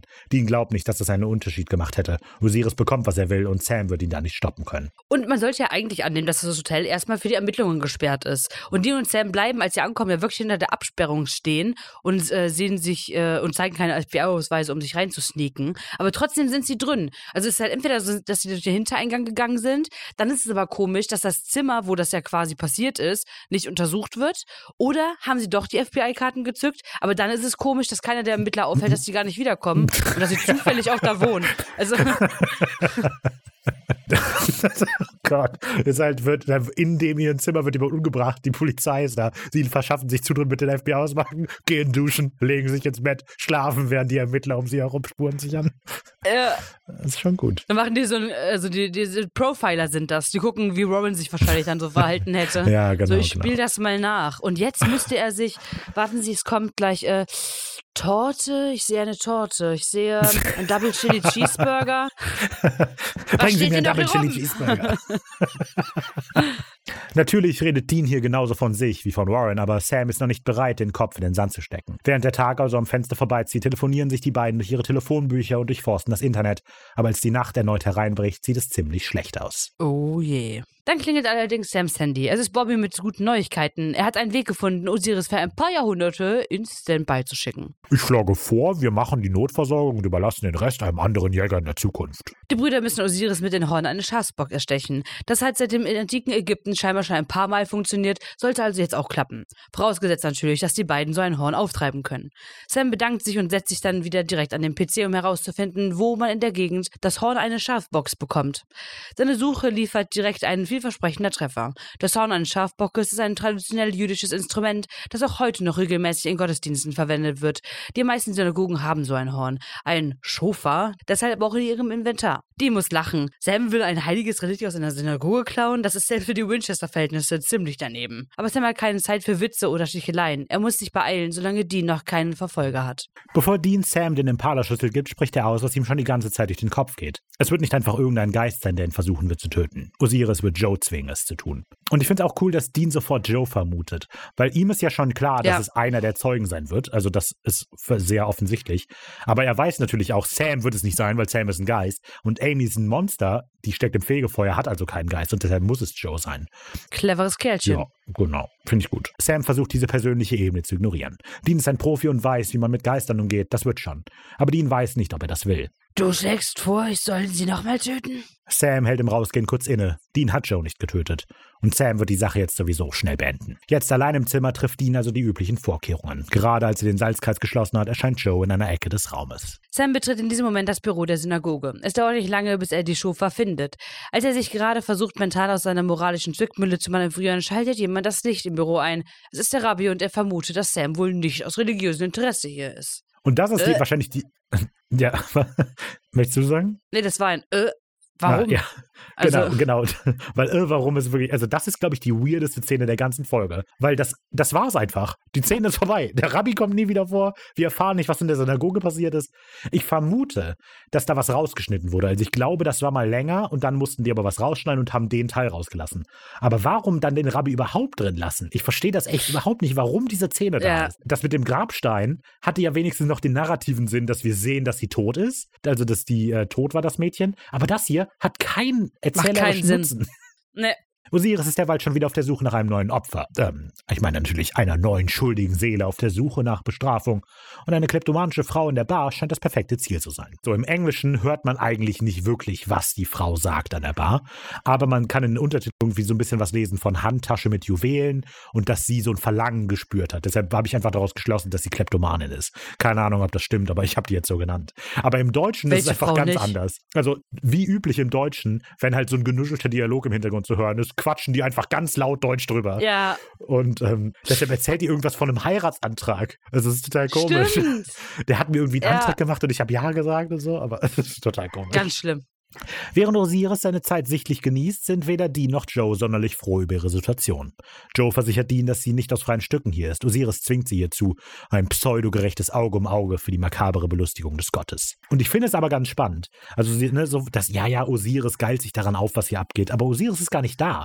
Der interessiert sich Nee. gar nicht für die Bestrafung. Das finde ich sehr spannend. Also, weil für ihn ist das ja nach dem Prozess vorbei. Der sagt schuldig und dann ist Ende. Dann schickt er noch die Geister auf die los, aber der verfolgt das nicht. Und das finde ich spannend. Ich weiß nicht genau, was das über den Charakter aussagt, aber ich finde es sehr auffällig, dass er nicht da ist und direkt was Neues macht. Ja, so unterstreicht nochmal das, was er halt eben gesagt hat, so Sam, so, so ich mach die Regel nicht, mir ist das total egal. So, das ist halt einfach meine Aufgabe, es ist mein Job, die zu verurteilen und dann ist Hm. es damit gegessen. So, er- weil er urteilt ja gar nicht darüber, sondern geht, urteilt nur über die Gefühle, die er ausstrahlt. Ja. Naja. Aber das hier fühlt sich alles andere als gerecht an. Dean verdient etwas Besseres, aber der Winchester fällt ihr ins Wort. Nein, du hattest etwas Besseres verdient, Joe. In der Zwischenzeit hat Sam die Situation in der Synagoge gelöst und ist jetzt mit einem Affenzahn und seinem Schafsbockhorn auf dem Weg zurück in die Stadt. Joe versucht Dean zu erklären, dass er sich nichts vorzuwerfen hat, dass sie ein gutes Leben hatte, aber Dean sieht das anders. Joe und Sam waren noch Kinder und er, naja, er durfte nie ein Kind sein und vielleicht wollte er dann ja wirklich, dass auch die beiden nicht die Chance dazu bekommen.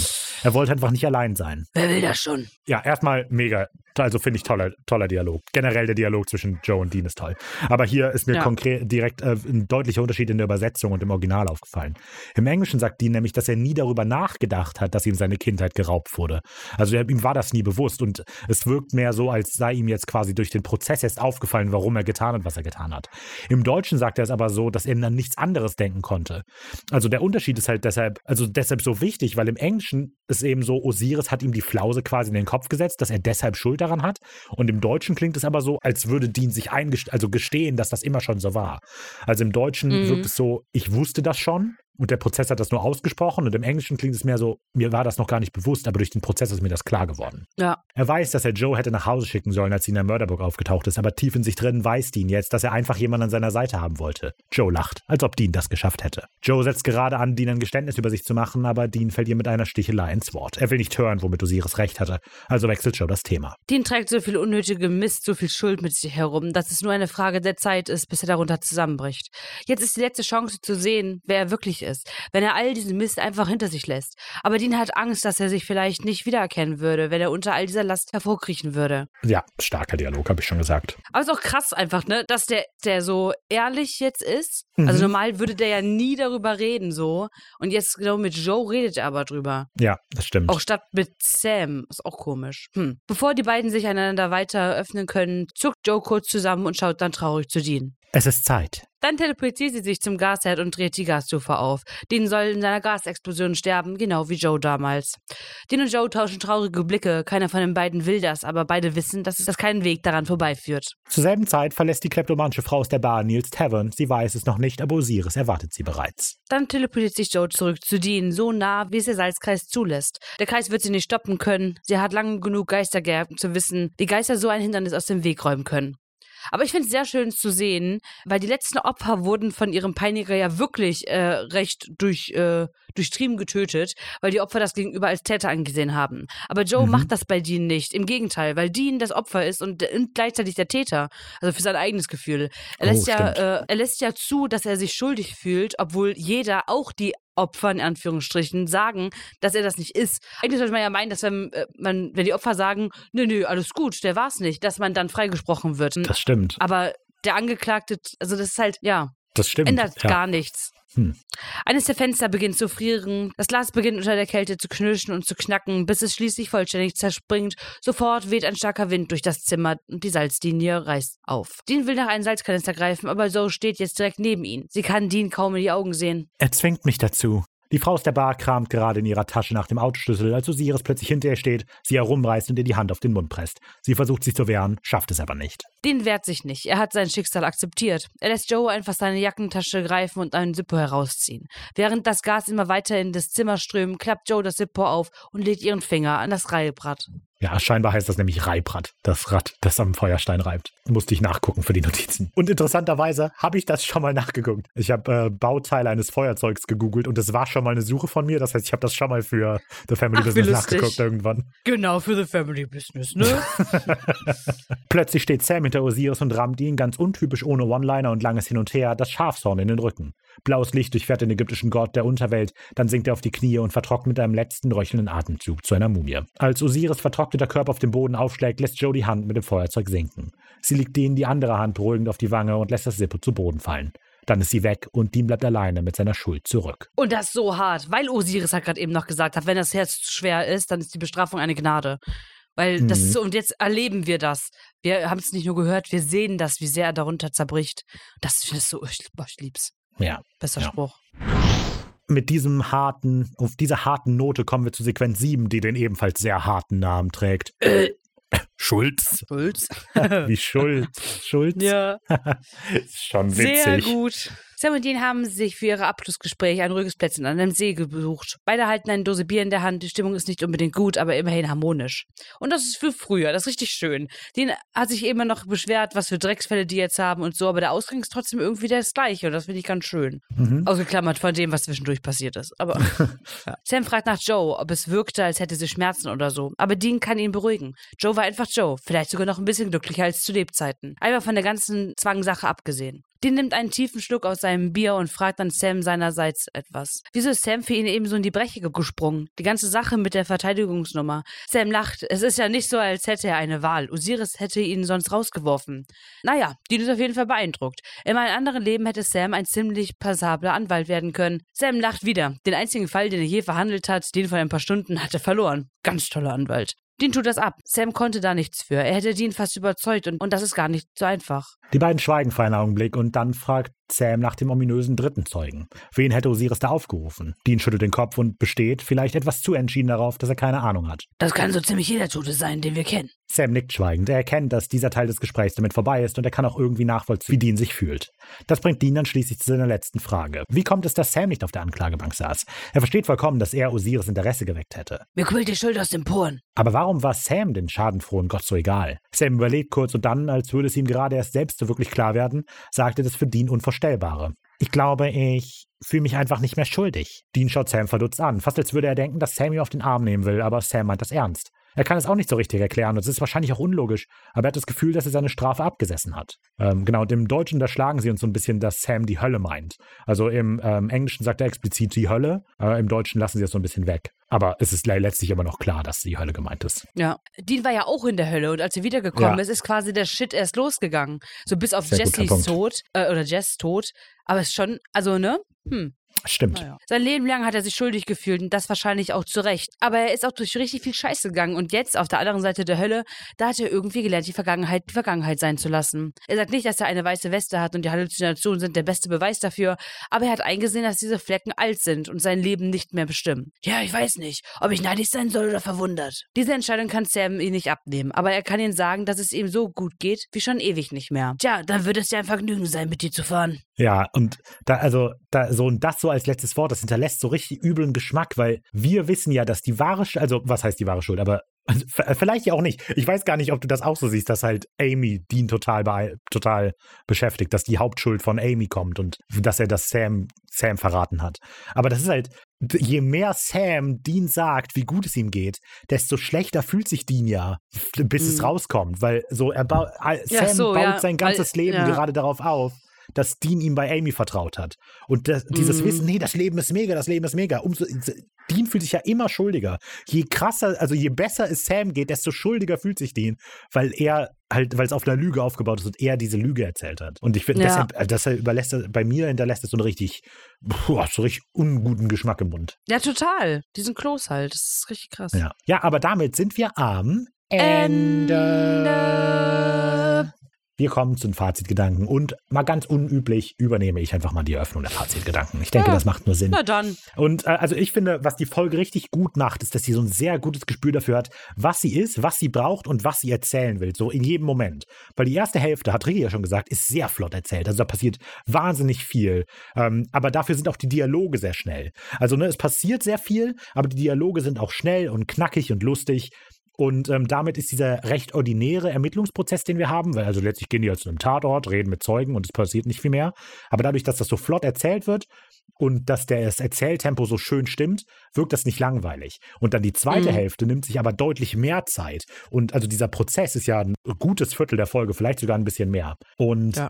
Und, äh, Genau, und da, also sie lässt sich deutlich mehr Zeit und dieses deutlich mehr Zeit lassen ist ja quasi schon ein dramatisches Stilmittel, weil wir immer nur darauf warten, dass das Ende kommt. Also zumindest ich habe halt immer auf den Schuss gewartet, den Knall am Ende. Und ähm, deshalb ist es halt so krass, dass die das so rauszögern mit so langen und auch tiefen Dialogen. Und Ja. genau, tiefe Dialoge ist auch das Ding. Also das Gespräch mit Joe am Ende unterstreicht es dann eben nochmal. Und obwohl auch das ist schon wieder eigentlich schnell erzählt, das Ende. Aber da sind die Dialoge wirken sich, also da wirken die Dialoge aber, als lassen sie sich Zeit. Also generell, das Writing in dieser Folge finde ich total gut, sowohl in den einzelnen Momenten. Also da sind gute, also weil da sind ja mega diepe Sprüche drin, aber da sind eben auch Mhm. viele lustige Sachen drin. Aber auch bezogen auf den großen Spannungsbogen ist das Writing in dieser Folge wirklich super gut. Ähm, und für, das ist der andere Punkt. Für mich persönlich schafft die Folge eine total irre Balance zwischen wirklich, wirklich albern und wirklich, wirklich tiefgründig in irgendeinem Punkt. Also, weil der Anfang, also das beginnt mit, die Folge beginnt mit einem Auto, das in einem Apartment im zehnten Stock auf, auftaucht und jemanden überfährt. Das ist mega albern. Und dann kommt da dieser Schauprozess mit dem ägyptischen Gott in einem Raum, in dem Fackeln sind und so alte Statuen. Und er erscheint ja auch, der Gott erscheint auch mega albern und so weiter. Aber ja, und Sam verteidigt Dean, der, also jetzt ist er wieder der Anwalt. Und das ist halt alles, also das könnte alles Potenzial sein für eine total alberne Folge. Und in den Passagen, in denen sie albern sein will, ist sie auch albern. Aber auf der anderen Seite sagte, ist das aber auch die Folge, in der Dean am Ende sagt, dass er Angst hat, sich nicht mehr wiederzuerkennen, wenn die Schuld fahren lässt. Und sowas sagt, also es ist halt, wenn man das so nebeneinander stellt, ja, ja, das ist ein ägyptischer Gott und der machen einen Gerichtsprozess und Sam muss Dean verteidigen und sagt, in der gleichen Folge, sagt, gesteht Dean, dass er Angst hat, sich nicht wiederzuerkennen, wenn er die Schuld zurücklässt. Also das ist so ein harter Kontrast, aber die Folge ist so gut darin, das in einem zu kombinieren irgendwie. Und das ist so eine Sache. Das ich weiß, Das ist voll die krasse Aussage eigentlich auch von Dean, dass er sagt, so er weiß, also Dean, äh, Dean Winchester ist nur Dean Winchester, wenn er ein gewisses Pegel an Leid quasi mit sich trägt. genau, Das ist schon krass. ist es. Wow. Ähm, so, äh, das Ding ist, ich kann nicht genau sagen, was in der Folge diese Balance für mich schafft und was nicht. Also ich weiß, ich kann so sagen, ja, ich, also das Erzähltempo ist gut angepasst an das, was passiert. Aber ich weiß, und das habe ich auch, habe ich ja in, irgendwann in der Mitte der Besprechung gesagt, es passiert auch viel Quatsch in der Folge. Es passiert viel unnötiges Zeug und es gibt so, viel, Ja. so viele kleine Punkte, die eigentlich keinen Sinn machen. Also warum sehen wir den Rabbi? Warum sehen wir das mit dem Grab und so? Und in anderen Folgen hätte mich das gestört und ich hätte es auch angebracht. Und diese ständigen Ortswechsel, dieses ständige Hin- und Herspringen. In anderen Folgen hätte mich das genervt. Aber irgendwas hat die Folge, dass mich das übersehen lässt oder dass mich das nicht so stört. Ja, genau. So, und dann der letzte Punkt ist, ähm, dass der große Spannungspunkt dieser Folge immer für mich das Auftauchen von Amy ist, beziehungsweise die Erwartung, dass Amy irgendwann auftaucht. Und deshalb ist der ganze Gerichtsverhandlung für mich eben so unglaublich spannend. Und dann finde ich es aber in der Verlängerung auch richtig cool und sehr mutig, dass Amy nicht auftaucht. Also sie, für mich spielt die Folge voll mit der Erwartung, dass Amy am Ende auftaucht und alles ruiniert zwischen den Brüdern. Aber sie lässt uns einfach auf diese Erwartung zurück. So, also ähm, schaltet beim nächsten Mal ein, ob es dann in der nächsten Folge rauskommt. So. Also ich finde das sehr gut. Ich finde das eine wahnsinnig mutige Entscheidung, das zu tun. Also ich finde die Folge super gut. Obwohl ich weiß, dass sie Probleme hatte. Ja, ja. Ja, ich finde, die, äh, die Folge ist natürlich sehr passend platziert, irgendwie so nach der letzten. So jetzt, wo es halt sehr präsent ist, was die mit Amy angestellt hat. Und wir müssen, muss ich sagen, hätte mich jetzt auch nicht gestört, wäre die Folge nicht direkt danach gekommen, sondern so ein, zwei noch weiter dahinter, weil dann wäre vielleicht so die Tragweite, ähm, der Ausmaß der Schuldgefühle, wenn wir Dean erleben mit den Schuldgefühlen, also wäre vielleicht dann nochmal anders rübergekommen, nochmal härter. Ich bin jetzt hier schon hart genug und mich stört es jetzt auch nicht. Also hier passt es natürlich auch sehr gut. Die Folge finde ich fängt sehr gut an mit dem Vorspann, der mal nicht die Jungs beinhaltet und auch erst äh, wir so ein bisschen in diesen Fall halt rein sneaken, weil das macht so richtig Bock auf die alten Fälle und das finde ich halt ganz nett zu sehen und tut doch irgendwie mal wieder gut so. Allerdings, mhm. äh, das habe ich aber halt auch schon jetzt öfter gesagt, geht es natürlich alles sehr schnell. Es fühlt sich halt aber nicht so schnell an, bevor wir halt zu diesem eigentlichen Teil mit dem Prozess kommen, dass Dean halt quasi Opfer des eigentlichen Monsters ist so. Aber so diese ganze Recherche-Sache sehen wir nicht wirklich, das mit dem Friedhof und so, ne? Naja, es sind gute Kameraeinstellungen dabei, aber von Writing bzw. von den Cut-Sprüngen teilweise scheint bei mir nicht unbedingt der Sinn durch, warum wir diese Sachen sehen. Wie halt das mit dem einmal kurz auf dem Friedhof, dann, dass das Recherchieren so schnell geht, dass wir diese Barsequenz haben, wie er sich vorbereitet auf seinen One-Night-Stand, so, hm, weiß ich nicht. Mhm. Ja, die Gerichtsszene ist einfach halt sehr uff ne, finde ich. Also, ob Sander jetzt mit eingeplant wurde oder nicht, keine Ahnung, da bin ich mir sehr unschlüssig. Aber was mich so ein bisschen verdutzt und ich eventuell hinterfrage, ist die Entscheidung von Osiris zu sagen, okay, dann lassen wir halt jetzt drei Zeugen kommen, so. Weil es wirkt quasi so, als wäre das gar nicht sein eigentlicher Plan gewesen und er weicht darauf nur aus, weil Sam jetzt da ist und er den verteidigen kann. Äh, und weil die mhm. anderen hatten ja irgendwie einen anderen Prozess, scheinbar. Ähm, das war ich zum, also weiß ich nicht. Da, ja, Konsistenz ist da einfach nicht so da. Also ich glaube halt, dass die drei Zeugen die ganze Zeit schon der Plan waren von Osiris, aber eventuell in anderer Reihenfolge. Äh, und ich weiß auch nicht, inwiefern man Lebende eigentlich mit dem Zeugenstand rufen kann, wenn sie eigentlich gar nicht da sind, weil dann würden die das ja mitkriegen, was da abgeht so. Klar, ja, Sam, die wissen, dass übernatürliche Sachen gibt, aber bei anderen wäre es so, äh, die hätten sich ja auch gewundert. Naja, ich finde auch sehr interessant, dass ähm, Sam zwar als Unterstützung mit in diesem Prozess dabei ist, aber in Wirklichkeit ihn ja noch tiefer in das Grab schaufelt oder das Grab für Dean selber tiefer mhm. macht. Dadurch, dass er sich so für ihn einsetzt und ja ihn so gut verteidigt, umso mehr Schuldgefühle hat Dean ja im Endeffekt Sam gegenüber, weil ihm ja. das bewusst wird, so, oder? Was er, er sieht ihn als einen Anwalt, der performt eigentlich ganz gut und so. Ja, er schaufelt ihn halt quasi nochmal das Grab ein bisschen tiefer, obwohl es nicht gemeint ist, aber es ist so, ne, es ist ja, blöd gelaufen. Dass der dritte Zeuge Amy ist, ist natürlich allen so ein bisschen bewusst und ähm, hätte definitiv die Bruderschaft aufgelöst. Ich glaube aber nicht, dass der einzige Punkt ist, wo das ist, wo Dean sich schuldig fühlt, also das, wo er sich am meisten schuldig fühlt. Es ist, glaube ich, einfach so die Gesamtsituation. Weil vor allem in der Situation mit Joe im Hotelzimmer wird klar, dass Dean sich trotzdem weiterhin die Schuld gibt für alles. Hatte ich aber ja auch alles schon angesprochen. Obwohl er gesagt hat, es ist nicht so und ihm keiner die Schuld gibt ich glaube schon, dass er sich auch für die anderen Sachen auf jeden Fall schuldig fühlt. Ja, ja, ich denke auch. Ja, generell ist aber eine gute Folge, finde ich. Es ist aber auch eine sehr harte Folge und klar, fuck die letzte Folge so. Aber ob er das verdient hat, wie er, es, wie er hier zurückgelassen wird mit seiner Schuld, weiß ich nicht. Also, ja, äh, finde ich schon krass. Ähm, auf jeden Fall. Vielleicht habt auch ihr eine Meinung zu dieser Folge. Wir würden uns sehr freuen, wenn ihr die mit uns teilen wollt. Aber bevor ich euch sage, wie ihr uns erreichen könnt, kommen wir zum Zitat der Woche. Das Zitat der Woche und diesmal fange ich an, weil meins chronologisch zuerst kommt. Und wenn mhm. ich es mhm. irgendwann in den Notizen finde, werde ich es euch auch vorlesen. Aber ich muss da ein bisschen hochscrollen. Und jetzt habe ich es natürlich gefunden. Es ist, als ähm, Sam und Dean diesen kleinen Austausch im Haus des toten Matthew Hammonds haben und besprechen, wer gerade zu den anonymen Alkoholikern geht und wer nicht. Und Dean dann sagt, ich gehe nicht mehr zu den anonymen Alkoholikern wegen der Fastenzeit. Sam erwidert, wir sind nicht katholisch. Dean dann sagt, dass du immer so kleinlich bist. Bei dem Verein kriege ich die Krise. Sam, wow, Schocker. Und Dean, still. Ja, lustig. das ist sehr lustig. Das ist auf jeden Fall lustig. Ähm, meins ist kein lustiges, muss ich sagen. Ist einfach nur ein Zitat, was ich gut finde, was glaube ich auch schon rübergekommen ist. Und zwar als Osiris ähm, während der Anklage sagt zu Sam, die Leute wollen beurteilt werden, wirklich. Wenn das Herz zu schwer ist, dann können sie mir glauben, ist eine Bestrafung eine Gnade. Uh, ui, ui, ui, ja, ich liebe das Zitat, ja. merkt man. Es ist ein gutes Zitat. Wenn ihr abstimmen wollt, welches dieser beiden Zitate euch besser gefällt, könnt ihr das sehr gerne tun, immer donnerstags, entweder auf Instagram oder auf unserem Discord-Server. Bei Instagram sind wir wenig originell und bei Discord sind wir über den Link in der Beschreibung zu erreichen. Also einfach da draufklicken, dann kommt ihr auf den Discord-Server. Ähm, immer donnerstags laden wir da so die kurzen, so meistens so 10 bis 15 sekündigen Clips hoch von dem eigentlichen Zitat und ihr könnt dann abstimmen und dann geben wir irgendwann den Gewinner bekannt im Laufe des Wochenendes. Ähm, wenn ihr generell mit uns Kontakt aufnehmen wollt, auch abseits des Zitats der Woche, könnt ihr das gerne tun auf Social Media. Ähm, da sind wir auf Instagram, Facebook, X slash Twitter und Mastodon, überall wenig originell. Instagram ist die eigene, ist die Plattform, die wir bespielen, sage ich mal. Also da laden wir halt die Teaser hoch, bei den anderen nicht so wirklich. Aber auf allen sind wir zu erreichen. Wir können uns aber auch sehr gerne eine E-Mail schicken, wenn euch das lieber passt, wenn euch das besser passt. Ähm, da sind wir kontakt.wenig-originell.de oder klickt auf den Link in der Beschreibung, kommt auf den Discord-Server und redet einfach direkt mit uns. Oder Genau. schreiben eher. Obwohl, es gibt doch Ja. ein Sprachding. Ja. Ja gut, aber da bin ich nicht drin.